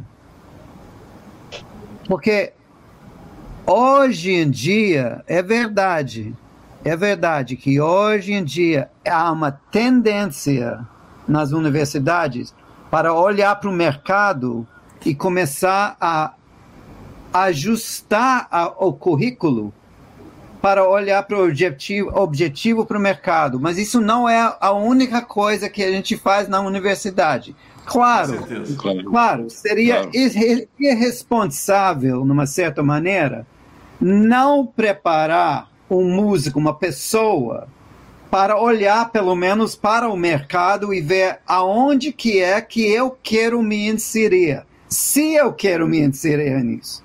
Mas isso é uma visão, é isso que eu queria dizer. A universidade é um lugar, nos melhores das, das situações, que prepara uma pessoa, não só um músico, prepara uma pessoa para pensar é, numa maneira crítica, para testar ideias, para experimentar, para talvez conhecer um colega, porque a universidade é um lugar em que não só tem músico, tem filósofo, tem economista, tem memória social, e você vai cruzando na cantina ou no, não sei aonde, nos espaços públicos, nas performances, nas palestras, nos debates, mesas redondas e tudo que a universidade tem para oferecer, porque a universidade não é feita de uma pessoa nem cinco, é feito de muitas pessoas com o objetivo para transferir e criar conhecimento. E também para ser, na verdade, um lugar fora do mercado, que não é afetado tanto pelas exigências do dia a dia do mercado, porque mercado é, é seria ingênuo dizer que não existe. Existe. Todos nós estamos inseridos, inseridos numa certa maneira no mercado que existe, o campo artístico, o campo não sei o quê, né? professor. Mas a universidade é um lugar onde a pessoa começa a crescer, quem sabe, olhar para os outros aspectos da vida, uma parte humana, é, em que a música faz parte, o foco, o objetivo da pessoa é para aprender a, a, a, a é, fala, é, se realizar, na verdade. Agora, dizer que é o único lugar em que isso é possível, seria, eu nunca diria isso, seria errado. Errado. Assim, errado falar. Se, assim como se disser que só no jazz você acha isso está errado, só no rock isso está errado, no choro. Claro. É tudo, cara. Perfeito. É, deixa, deixa eu fazer um... lugares. Então, só, só finalizando. Uma... Ah, tá. Não, só finalizando. Que uhum. Eu diria que sim, faz um, um músico melhor. Sim. Porque alguém vai se formar, vai pensar, vai amadurecer, vai experimentar, vai errar, vai melhorar, vai aproveitar de professores de outras gerações e colegas também, tentando ajudar. Agora, para dizer que é o único lugar, não. Pois é. Mas, mas eu acredito que sim, você melhora se passar sim. pela uma boa é. experiência. Nesse caso, deixa eu só fazer uma, uma, uma, parte aqui rapidinho, Cris, aí você, você pode. Pula, pula dentro, pode pular dentro. É, é, o, a questão até que, que, que a nossa frase era essa, né? Mas a ideia em si é vale a pena fazer faculdade, porque às vezes o cara vai entrar na faculdade vai ficar ali quatro anos, que é uma experiência muito bacana, eu acho excelente, tanto que eu dediquei 20 da minha vida ensinando, não dediquei quase nada estudando na faculdade, mas fiquei ensinando. Eu passei direto para professor, foi uma, aquela formação louca minha. Mas é, uma coisa eu, eu assisti dentro da faculdade que o, que, que, o Mozart colocou aí, que eu acho que tem, que tem um negócio que é muito louco. Isso que eu vou jogar é outra, é outra bomba. Que eu lembro quando na faculdade só tinha música erudita, não tinha música popular. E que existia até um certo preconceito, uma forma do músico erudito olhar para ah, mas a música popular não precisa estar na faculdade. Uma faculdade. Isso aí o cara vai aprender na rua. A música erudita, sim, o cara vai estudar na faculdade, mas a música popular não. Aí a música popular entrou para a faculdade, certo? Mas ela entrou para a faculdade basicamente é, um estilo de música. Ou é o jazz, ou aqui no Brasil é o jazz e a bossa nova, mas é isso aí que a universidade encampou como sendo a música digna de se estudar na faculdade. Né? E eu lembro Exato. quando eu dava aula na Universidade de Örebro, tinha uma menina que se formou e que depois acabou virando professora de canto, ela falou, cara, mas por que, que a universidade não tem aula de pop, rock, sabe? É, por que, que não tem? Né? Como ele está falando, por que, que não tem o negócio da música caipira, não sei o quê? Por que, que não? Aí o, o, o, cara do jazz olha do mesmo jeito, não, mas essa música aí o cara vai aprender na rua. Ele falou exatamente o mesmo argumento que o músico erudito falou para o músico de jazz. Exatamente. Meio, meio, que segregando uma música, não, mas isso é música pop, música pop você não precisa. Então, quando na verdade eu acho que esse, esse, esse universo, que a própria universidade diz, tem que ser uma universidade, um, um universo amplo, né? onde o cara vai sair de lá, vai sair formado e o que quer dizer isso? Quando qualquer faculdade de música que qualquer pessoa faça em qualquer área, o cara sai formado, pronto para é, trabalhar no mercado. Se ele vai conseguir ou não ser um bom profissional, se ele vai conseguir espaço ou não, não sei, mas ele tem que sair pronto para trabalhar. E o que, que ele vai encontrar pela frente? Vai encontrar um monte de coisa. Graças, eu acho assim, nós estamos numa fase excelente do mundo, assim, é, tirando o momento de pandemia, mas, mas numa fase onde é, o músico hoje em dia ele pode fazer a música que ele ama e encontrar o seu mercado, porque o mercado virou o um mundo. Então ele não precisa ceder ao mercado para conseguir ter sucesso na sua música. Ele pode fazer a música. Eu, tenho um amigo que falou um negócio genial. Ele falou, Nelson, foi o, o, o, o, o Jax que faz, o, que faz os, os, aqueles cursos de Jacques Figueiras. Ele falou um negócio super bacana numa entrevista que eu fiz com ele. Ele falou: Nelson, hoje em dia, se o cara faz assim, eu, minha música é o seguinte, eu só gosto de tocar música dodecafônica e só à meia-noite em lua cheia. Noite de lua cheia, música dodecafônica. Se ele divulgar bem isso, ele vai encontrar a turma dele do pessoal que só gosta de música dodecafônica para ouvir à meia-noite com a lua cheia. E ele vai fazer ali daquilo o mercado dele, porque o mercado dele está no mundo inteiro, não está restrito ao bairro, nem à cidade, nem ao país. Hoje em dia a gente abriu, né? Só queria botar mais. O cara vai virar, o cara vai virar um lobo, né? Meia-noite, é. vai virar um lobo. É, mas olha, eu, eu, é. um pouquinho aqui a falar, deixa ela. Deixa ela, tá, tem, tem a, a, a, Cris, a Cris e o, e o Pipoquinha. a Cris, tinha pedido, a, a Cris tinha pedido antes, Pipoquinha. Fala Cris, depois Pipoquinha. Tá? É, bom, eu acho que aos, na idade que eu entrei para com 17 anos na faculdade, eu jamais teria maturidade para fazer é, um curso, por exemplo, de licenciatura que eu pudesse imaginar que talvez eu pudesse usar depois, né? Até de, por um lado poderia ter feito falta, que eu dou aula de música há muitos anos, é, porque eu também já estava trabalhando. Por outro lado, também não faria um curso que fosse para é, trabalhar uma, uma não, não dizendo que é ruim ou que é bom, não é isso. Eu estava ali querendo, estava no momento que eu precisava, estava buscando música. Também não entraria num curso que fosse para é, para trabalhar com, com propaganda e marketing, por exemplo. Eu, eu tenho um. E que eu acho que é super importante, todo, todos os pontos são extremamente importantes para a pessoa estar. Tá trabalhando até poder fazer sua música independentemente do mercado, enfim, até conseguir divulgar. Vejo, sim, é, muita relevância em tudo que está todo mundo falando. Mas, assim, acho que tem também. É, é, e aí, sobre a faculdade, né? E se faz uma pessoa melhor? Eu não sabia o que era uma faculdade, não fazia ideia. E quando eu fiz o curso de arranjo, essa ideia que o Cliff está colocando me fez ser uma, uma poder ver outros tipos de música, por mais que não não tivesse, eu tava o, curso de música popular que tinha para fazer era arranjo, não tinha outra opção. Você poderia fazer, não, não tem outro bacharelado que não seja. É, então a gente está falando, estou falando do Rio de Janeiro. Ok, o mundo é muito maior do que isso, mas eu estou falando de uma realidade que ainda está assim, né? Está muito antigo isso, mas isso eu procurei em outros lugares. Mas ter feito, ter cursado a faculdade, ter tido a experiência, tive muitos professores muito bons também que me abriram. Peraí, música, mas música não é só jazz, música não é só é clássico, né? E, e o, o, você vê o músico de jazz sendo é, é, de repente sendo preconceituoso com outros tipos de música e até que ponto eu não estava sendo preconceituosa com outros tipos de música, músicas de tradição oral, qual a importância disso, o quanto que a gente não conhece. Então esse é, uma, é um lugar eu acho que tem que a gente também que a faculdade eu acho que é muito bacana que seja um lugar para pensar, para refletir.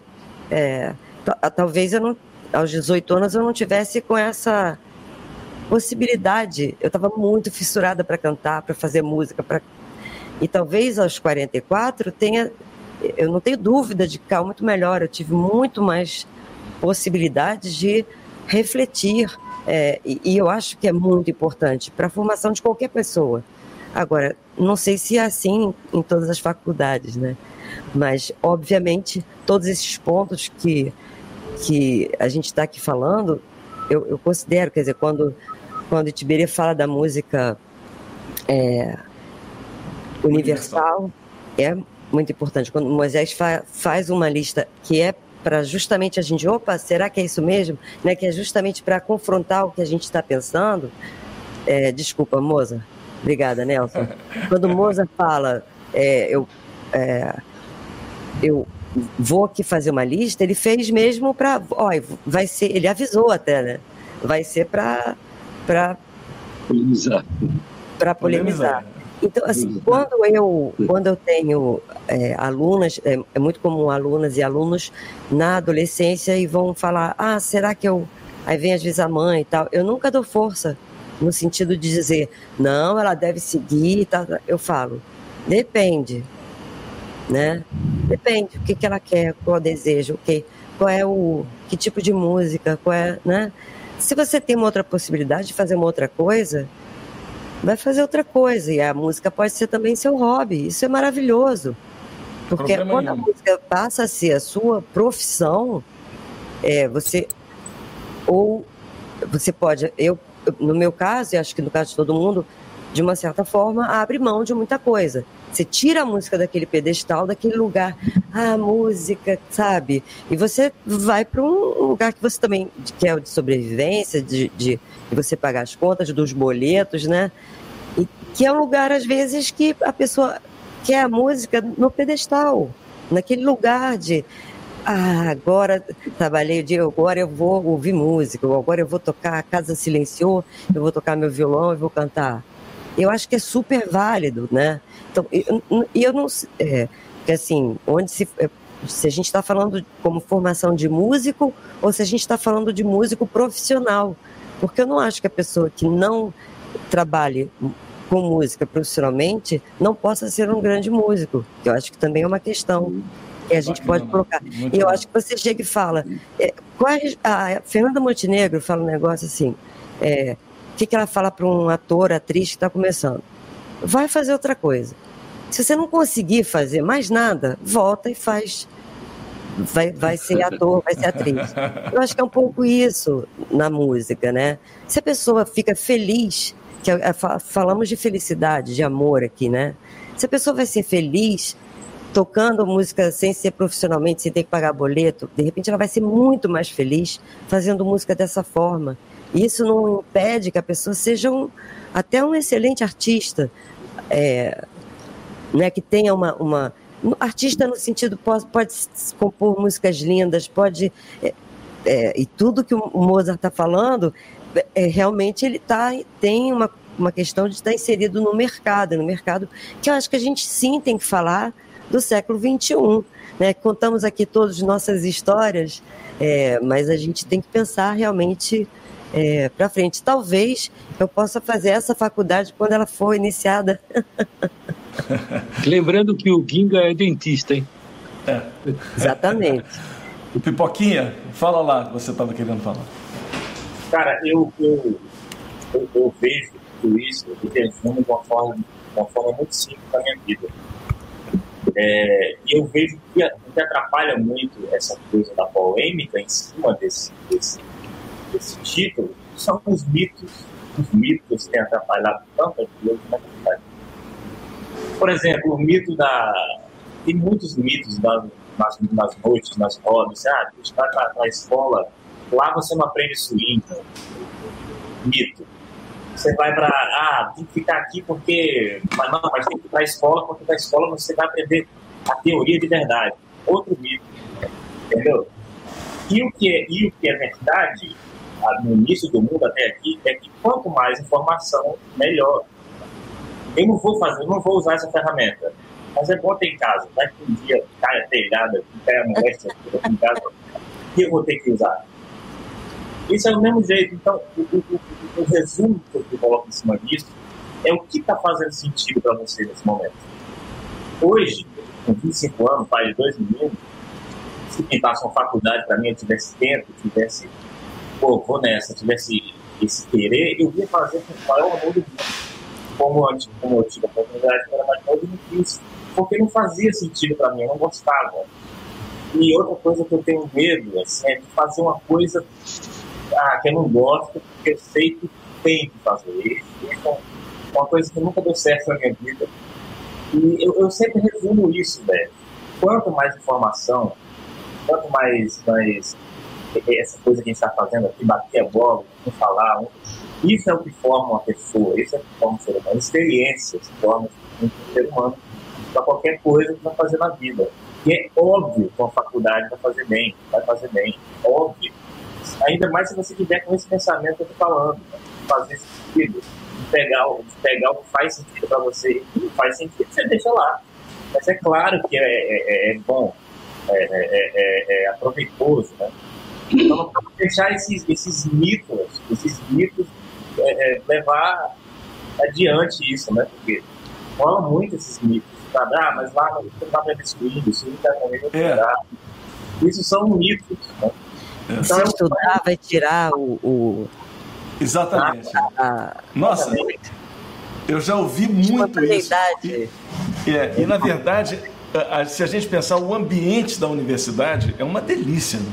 Tanto como aluno como professor, você está dentro da, da, universidade, é uma delícia, é um ambiente muito gostoso. Esse, essa universidade que eu fiquei lá na, trabalhando lá na, na Suécia por oito anos, a gente fez intercâmbio com duas universidades aqui no Brasil. Na verdade, eu fui para lá em 2010, é, comecei a fazer um movimento de música brasileira ali dentro, fiz um curso de verão, aí fui Aí o diretor me chamou, cara, vamos botar o negócio da.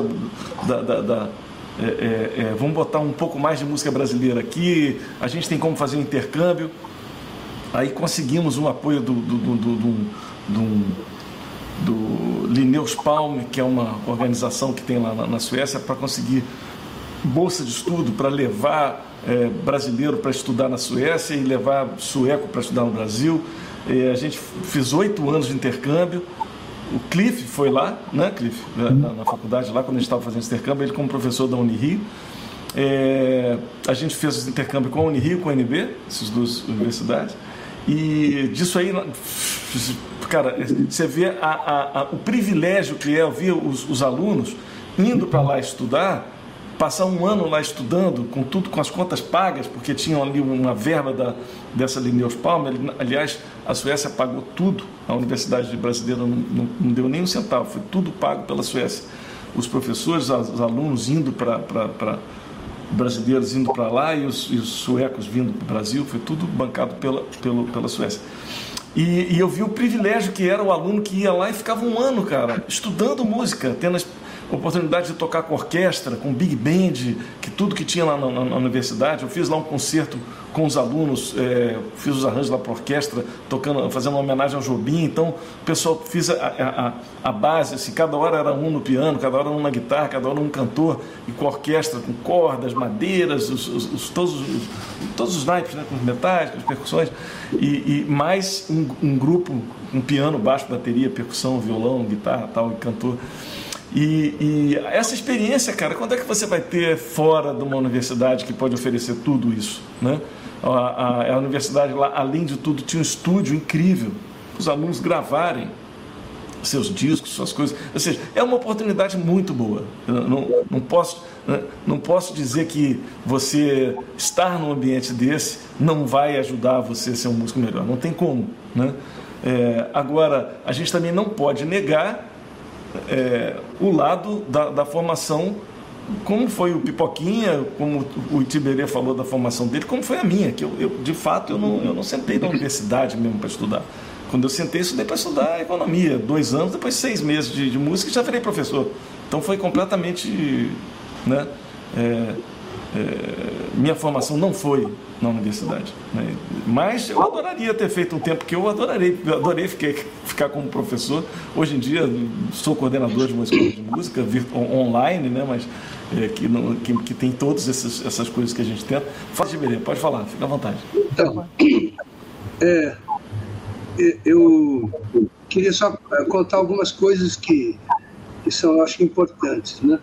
É, eu acho que a, a, música, entre aspas, popular, evoluiu muito no, no, no, no século XX e no século XXI agora. A evolução, é, eu vou falar do lado técnico, vai, só para... É, hoje você vê, assim, até hoje, né, desde os dos anos 30, 40, né, o pessoal, todo, todos os jazzistas americanos, os músicos aqui do Brasil e de outras partes do mundo, tecnicamente, são, não deixam a desejar nada a um pianista erudito, por exemplo, entende? Tecnicamente falando. A gente não, não, não, tem essa, essa diferença que existia antigamente, né? O cara só queria cursar um curso erudito é que tinha todos aqueles ensinamentos né, técnicos, né? Não tem mais isso aí. Pelo contrário, a coisa harmônica, por exemplo, a, a, a turma do, da, da, música erudita, entre aspas, da música popular, aliás, progrediu demais, cara. Tem muito grande. É, ritmicamente, então, nem se fala. Né? É, muitas vezes na música erudita você fica muito preso na mão do maestro. Né? Então, se tem algumas coisas ali, uns poucos que conseguem cultuar uma coisa rítmica mais profunda. Mas, assim, quem cultua a coisa rítmica profundamente são os músicos populares, né? porque é próprio do, da, da, formação. Né? Por exemplo, assim, e, então existe uma, uma, acho que ainda falta cair uma fichinha para algumas pessoas, não são todos, né? que trafegam pela universidade. Essa ficha é o seguinte, por exemplo, um músico como o Hermeto, ele foi receber um prêmio honoris causa nos Estados Unidos, porque aqui não deram para ele. Entende? Aqui demorou muito. Ah, mais ou menos nos anos 90, o Hermeto foi paraninfo de um, em Brasília, uma turma de formandos ali, né? Eles escolheram o Hermeto para ser paraninfo. Aí o reitor ligou para o Hermeto, olha, campeão, parabéns, Hermeto, né? parabéns, você foi escolhido pela turma tal. Então, eu vou passar aqui para a minha secretária, ela vai, vai falar com você que tem algumas coisas para arrumar, coisa e tal. Tá legal. Aí a, a moça falou assim, Hermeto, é, a sua, o seu diploma, você podia me dar o seu diploma? Hermeto, minha filha, meu diploma é o coração, cara. Entende?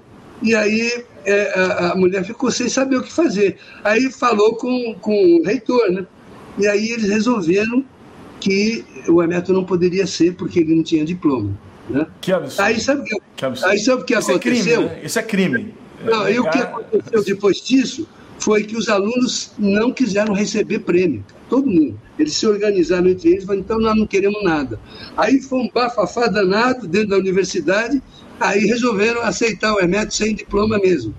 Aí o Hermeto colocou aquela camisa bem colorida que ele adora, né? aquela cheia de cor, assim, contrastando com toda a formalidade que tinha lá, e foi todo relax lá e recebeu o prêmio que ele merecia, né? É. E depois, agora há pouco tempo atrás, ele recebeu, há uns três anos atrás, o prêmio honoris causa lá nos Estados Unidos, né? É, em Boston, né? Uma das universidades de Boston. E aí, um pouquinho depois, aí o, o estado da Paraíba resolveu dar para ele também, a Universidade de Paraíba também, né? É, tudo bem, né? Mas veio depois, né, cara? O Brasil ainda não acordou, não, não é acordou. todo mundo, hein? Mas, não, acordou, não é todo mundo assim.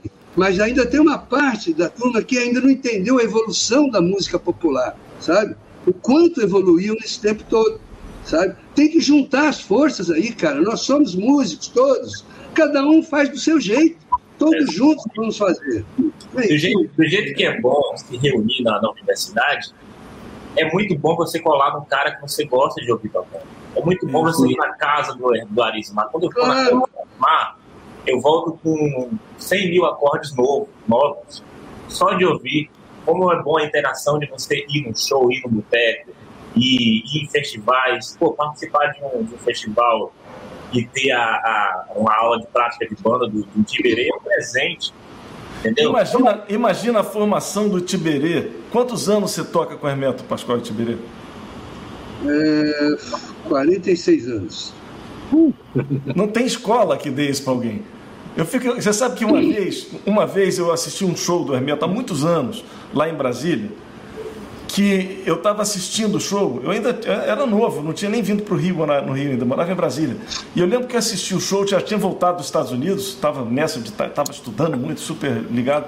Eu assisti o show de vocês, Itiberê, e na, eu lembro na hora que eu estava assistindo, aquele show me tomou de uma comoção, de um negócio tão forte, uma, uma energia, uma, um amor, uma música, um negócio que eu falava, eu, eu, eu, eu lembro minha, minha atual esposa estava lá comigo na época, acho que a gente era até casado.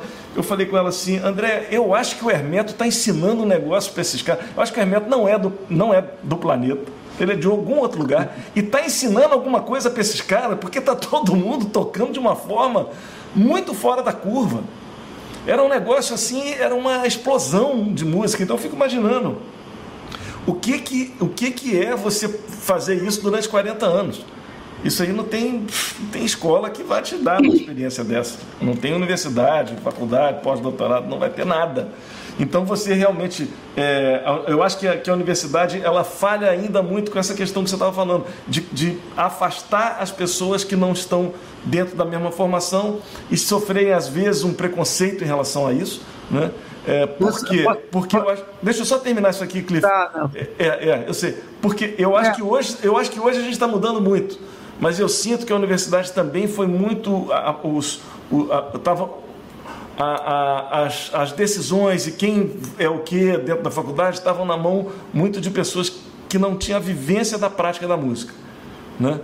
E com isso, às vezes, por própria proteção, se um cara vinha com essa enxurrada de coisa, ele era um pouco afastado. Acho que hum. hoje, por termos doutores como Cliff, como Rodolfo, como vários amigos que a gente tem que são doutores e que são músicos é, é, é, excepcionais. E esse, essa, essa, esse panorama está mudando, porque esses caras sabem da importância do Hermeto Pascoal. Tem algumas pessoas que infelizmente não sabem. Nelson, uhum.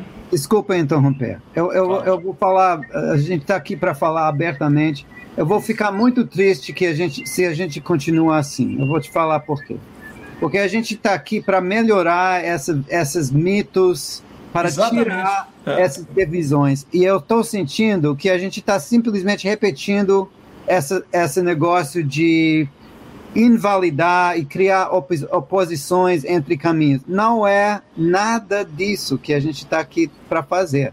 Concordo. Não Concordo. existe. Olha aqui, a universidade, eu não vou defender, a gente tem que falar sobre uma história de criação de, de universidade, de um mecanismo de universidade, de inserção de música popular nas universidades, que foi uma coisa muito de muita luta e de muita demora, porque uma universidade, no final de coisa, não é uma escola técnica de uma pessoa, é uma instituição. E instituição não muda de um dia por, de, por outro e nem um ano por outro, nem década. Porque essas coisas são processos. Processos. Se a gente sair daqui ainda achando que quem está na universidade não quer saber da música popular, não quer saber do Hermeto Pascoal. Isso não é verdade. Não é verdade. Não é verdade. Hoje está mudando. Desculpa, mas isso não foi dito. Eu acho que você entendeu outra foi, coisa. Foi. Isso, não, não foi, não, não, não. Foi dito. Não foi. Foi pelo tá... contrário. Eu falei que existe ainda essa mentalidade, mas não é de todo mundo. Não, Entende? eu não falei que é de todo mundo, mas a, se a gente não entender, se a gente eu não entender que aqui na, hoje em dia a música popular não é só respeitada pa, para si só, mas como um campo de cultura, de habilidade de ser humano, de improvisar, muita coisa que está acontecendo e mudando, e é isso num bom programa, com pessoas com cabeça aberta e dedicando a vida para isso acontecer. Se a gente em 2021 não reconhecer isso, é errado. A gente vai, vai, vai ficar errado aqui. Ninguém está invalidando o caminho de ninguém fora da universidade, nem dentro.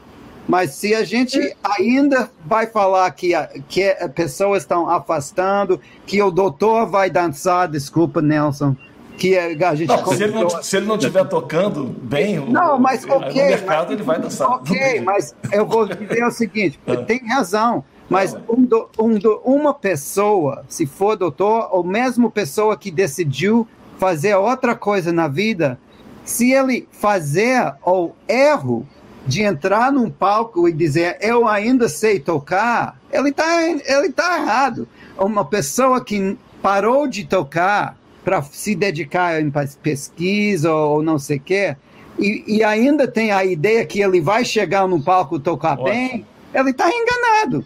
Porque Sim. se a gente não fazer isso todo dia, a gente não faz. Ponto final. Perfeito. Mas, Excelente então, colocação. Agora, é, é só isso. E, e Mozart, eu só queria fazer uma coisa. Essa grade curricular é bacana, só que tudo pode acontecer no mesmo tempo. A gente não tem que fazer dois anos disso. É? Para chegar. Tem mais uma coisa importante. Tá Nós bom, não podemos tá encerrar essa nossa conversa sem esquecer voltar na raiz. Vou contar umas experiências para vocês. A educação nesse país barra educação musical. Não preciso dizer que está acontecendo, certo? ladeira abaixo faz tempo. Eu tenho netos, não sei quem tem netos aí. Então vejam o que eles estão escutando, qual a cultura musical deles, certo? Entendeu? Então, essa parte de educação vai levar as pessoas naturalmente a gostar de música de qualidade. Só que esse processo não está acontecendo. Acontece se o cara na casa dele tem alguém que tem esse tipo de educação, teve o privilégio, vamos chamar de privilégio, vai. Privilégio de ter tido algum tipo de, de educação musical seja lá qualquer um, entendeu? Porque se o cara, o cara liga uma televisão hoje em dia, o que tem lá não representa o que nós estamos falando, assim, entendeu? Faz parte, a gente entende, né? A música está virando os limites entre música e entretenimento já fica difícil de separar. Peraí, essa música ou entretenimento? Essa música é pra, só para dançar ou para escutar? Eu vou no show, mas não tem cadeira mais. Ah, então é música para dançar. Puxa, mas eu queria ir num show para ouvir a música. Então esses limites já estão complicados.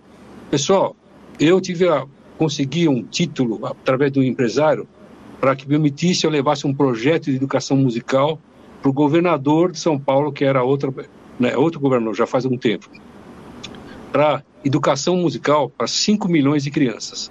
Você entendeu? Eu abri meu projeto lá, o projeto uh, privilegi ia privilegiar o cara da, da comunidade lá que toca o violão, outro cara que que toca, tem uma escolinha, o cara, qualquer, todos, e, e tem um escalonamento, né? E nem fui ouvido, nem aconteceu nada, fiquei com o projeto na mão, fiquei três meses falando isso. Tudo bem. Depois, então, eu fui na IBM e falei: olha, eu quero que você desenvolva um software para a classe musical, esse software, que a molecada tem telefone, através do telefone, nós vamos passar informações, vamos tentar organizar minimamente o mercado musical, a classe musical, por categoria assim por diante, entendeu? Eles fizeram software, só que chega na hora e fala assim, legal, ó, custa 3 milhões e meio, tá bom? Aí todos vão ter esse software, nós vamos entender mais ou menos a parte de educação musical versus mercado, entendeu? É um jeito de organizar, porque nós não temos mais representatividade nenhuma, zero, zero, zero. Então, alguém lá de cima tem que ajudar a gente a organizar. Começando da molecada na escola. Ó, isso aqui, ó, quando o cara tem 7, 8, 9 anos, ó, esse cara aqui é o Hermeto Pascoal. Ó, esse aqui chama Yamando Costa. Esse aqui chama-se Hamilton de Holanda. Esse aqui chama André Memari. Poxa, você vai subliminarmente tentando educar. Esse aqui é o Pipoquinha, esse maluco gênio aí. então, assim, as, as pessoas. Só que nós não estamos tendo essa oportunidade de educar as crianças lá de baixo, entendeu? A, a, então, a gente não pode deixar na nossa conversa a palavra educação barra educa, educação musical de lado. Que se você avançar gerações, vai, vamos resolver esse problema. O meio acadêmico vai, vai, vai juntar com, com a nossa realidade musical, é, seria uma tendência. Mas, infelizmente, sabe, Cliff, eu não estou vendo isso. Não estou vendo isso. Eu estou vendo gerações, gerações, gerações não sendo educadas para o futuro. É, Aí já não é a faculdade mais, né? Aí já lá Vários no, aspectos não são música, não são música. Isso é um problema atual, um problema. É. É, eu, eu tenho um projeto de educação musical há, há mais de 20 anos, se chamou Itiberê Orquestra Família, que produziu um monte de filhos, netos, e agora, é, inclusive eu fiz isso no Japão também. Né? Eu fiz, acabei de gravar um CD dois anos atrás com a é essa família do Japão. E tenho mais uma família lá, que a gente processa música sem partitura, o tempo inteiro eu só dando oralmente a música para as pessoas, pegando de ouvido tudo e, e tocando. Então eu produzi é, é, nesse processo todo um cara que eu vou dar um exemplo aqui, que é o Vitor Gonçalves, um grande músico, ele já aos 18 anos já tocava que nem um leão. E ele fez universidade, cara. E foi muito bom para ele, sabe? Ele fazer universidade. Ele, ele pegou coisas lá que ele usou. Ele não usou tudo que tinha lá, ele usou o que para ele foi importante. Isso já é maravilhoso, entende? É maravilhoso, Sim. não é?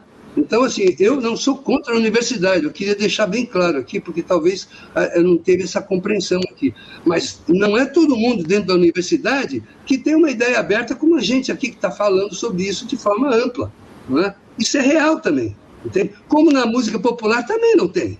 Então, assim, eu acho que é, isso aí é, é o, bom é a gente abrir as cabeças e não fechá-las. Né? Uhum. É isso aí. Eu acho, eu, eu acho que, que, o, que a parte que o Cliff fez aquela hora, quando a gente estava conversando, foi muito. É, pertinente. Muito, muito pertinente. Assertivo. Muito pertinente. Porque, de fato, a gente tem que enxergar as coisas que estão que estão melhorando. A gente tem que andar, olhar para frente, não adianta ficar olhando para trás. Né? É porque quando o Itiberê falou aquela, aquela questão do cara ligar para o cara, não, o Hermeto não tem, a, não tem o, a, o diploma. O cara fala, não, então infelizmente o Hermeto não vai. É uma postura tão retrógrada que, que gera em, em, na gente um certo asco. Do, fala, como é que alguém pode pensar assim? É, é, assim, é um negócio que, que fica um pouco absurdo. Mas, tudo bem. Então, então é por isso que eu me, me falei, mas acho que realmente você foi muito pertinente, Cliff, e fez a, é, na hora certa a intervenção certa. Obrigado. Ô, Cliff, ele está se desculpando, ele só está se desculpando, hein? É, olha só, vocês conhecem o Zé Al, o Zé, Al, Zé Alberto? Zé Alberto ah. é um professor, é um, é um, meu querido amigo, Zé Al. O Zé Al, ele, ele foi lá na Orquestra Família, quando a gente estava ensaiando, em 2001, né?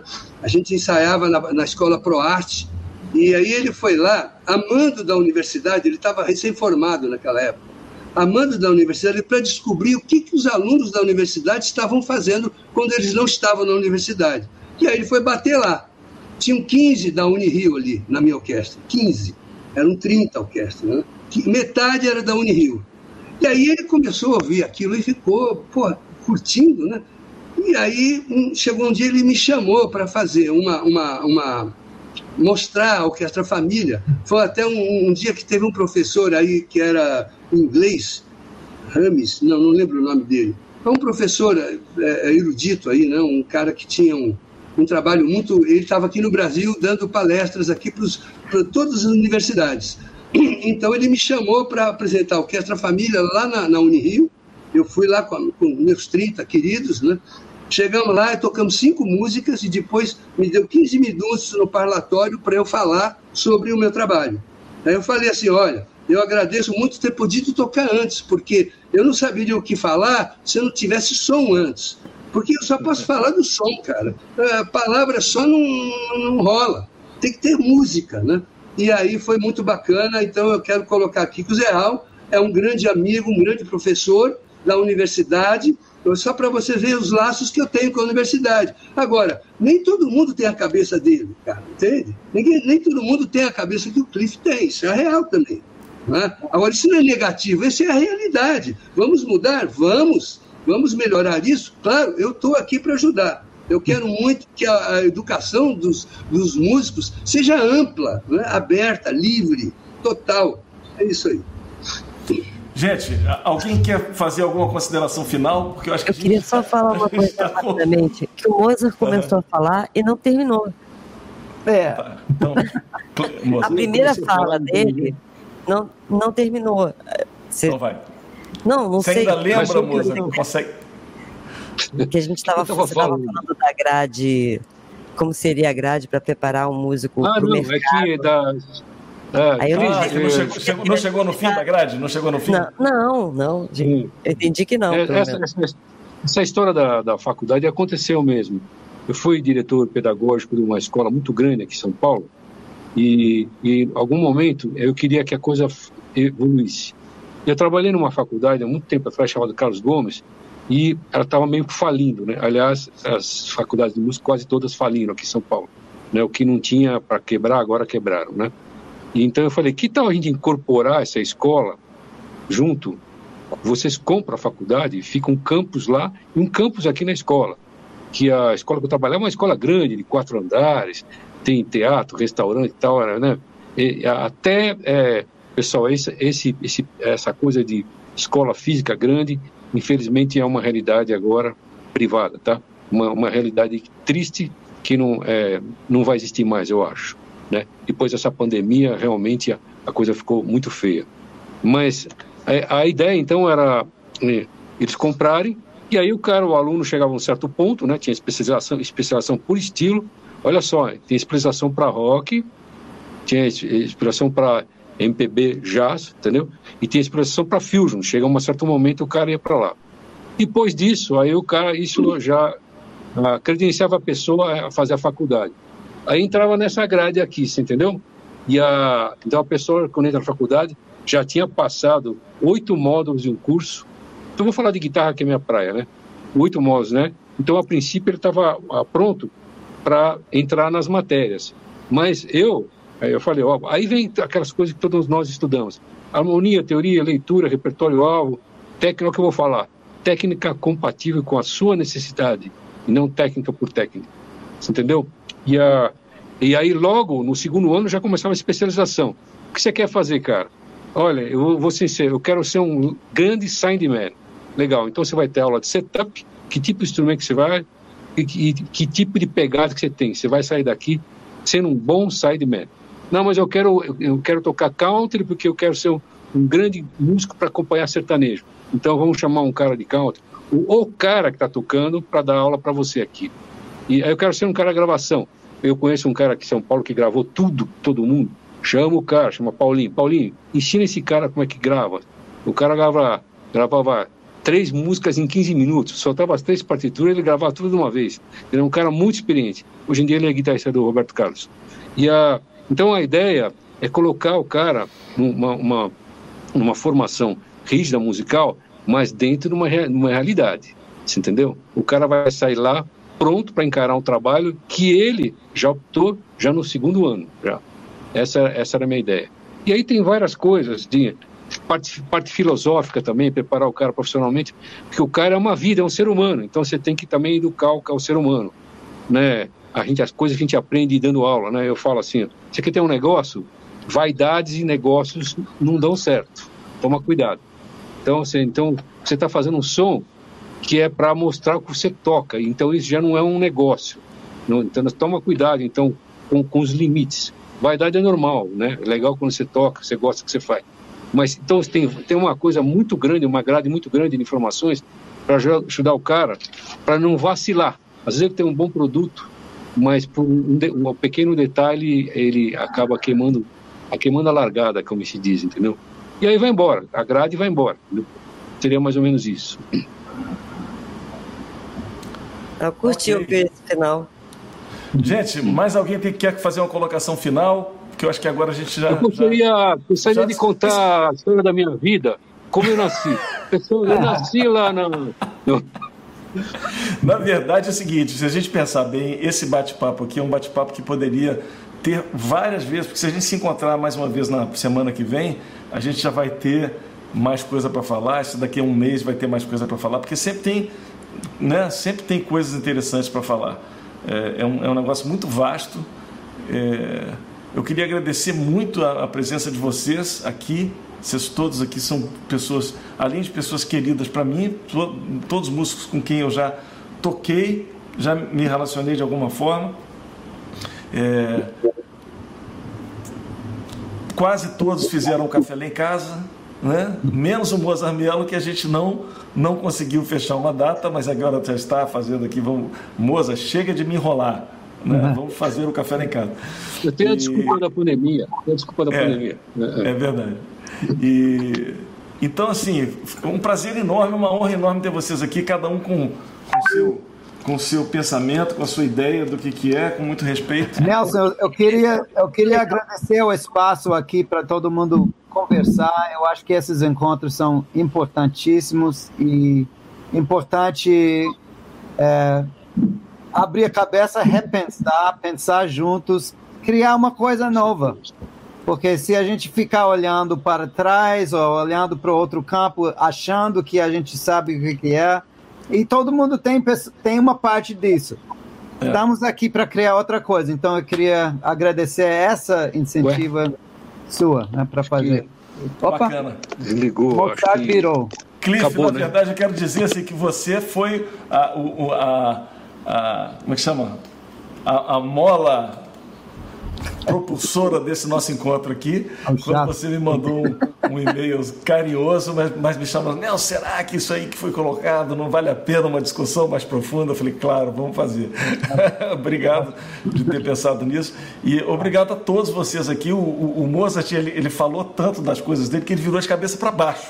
Ele está completamente. Eu acho que ele virou, mas ele não se machucou. Eu é, é, mas ele ficou, uma mensagem no chat que ele não. Vamos todos terminar. Não... Vamos todos terminar isso aqui meio assim, ó, todo mundo meio todo, um para cada lado. Isso aí, em homenagem ao Moza. Gente, obrigado. Obrigado também a todo mundo que está assistindo isso aqui, porque nós estamos aqui há sei lá quanto tempo falando e espero que tenha todo mundo tirado alguma informação bacana disso. Muito bacana. Moza, tá bom, um abraço caiu e saiu. Boa noite a todos. Boa noite. Boa noite. Beijo. Bom tiver. Tchau, tchau. Tchau, tchau. tchau, tchau. Obrigado.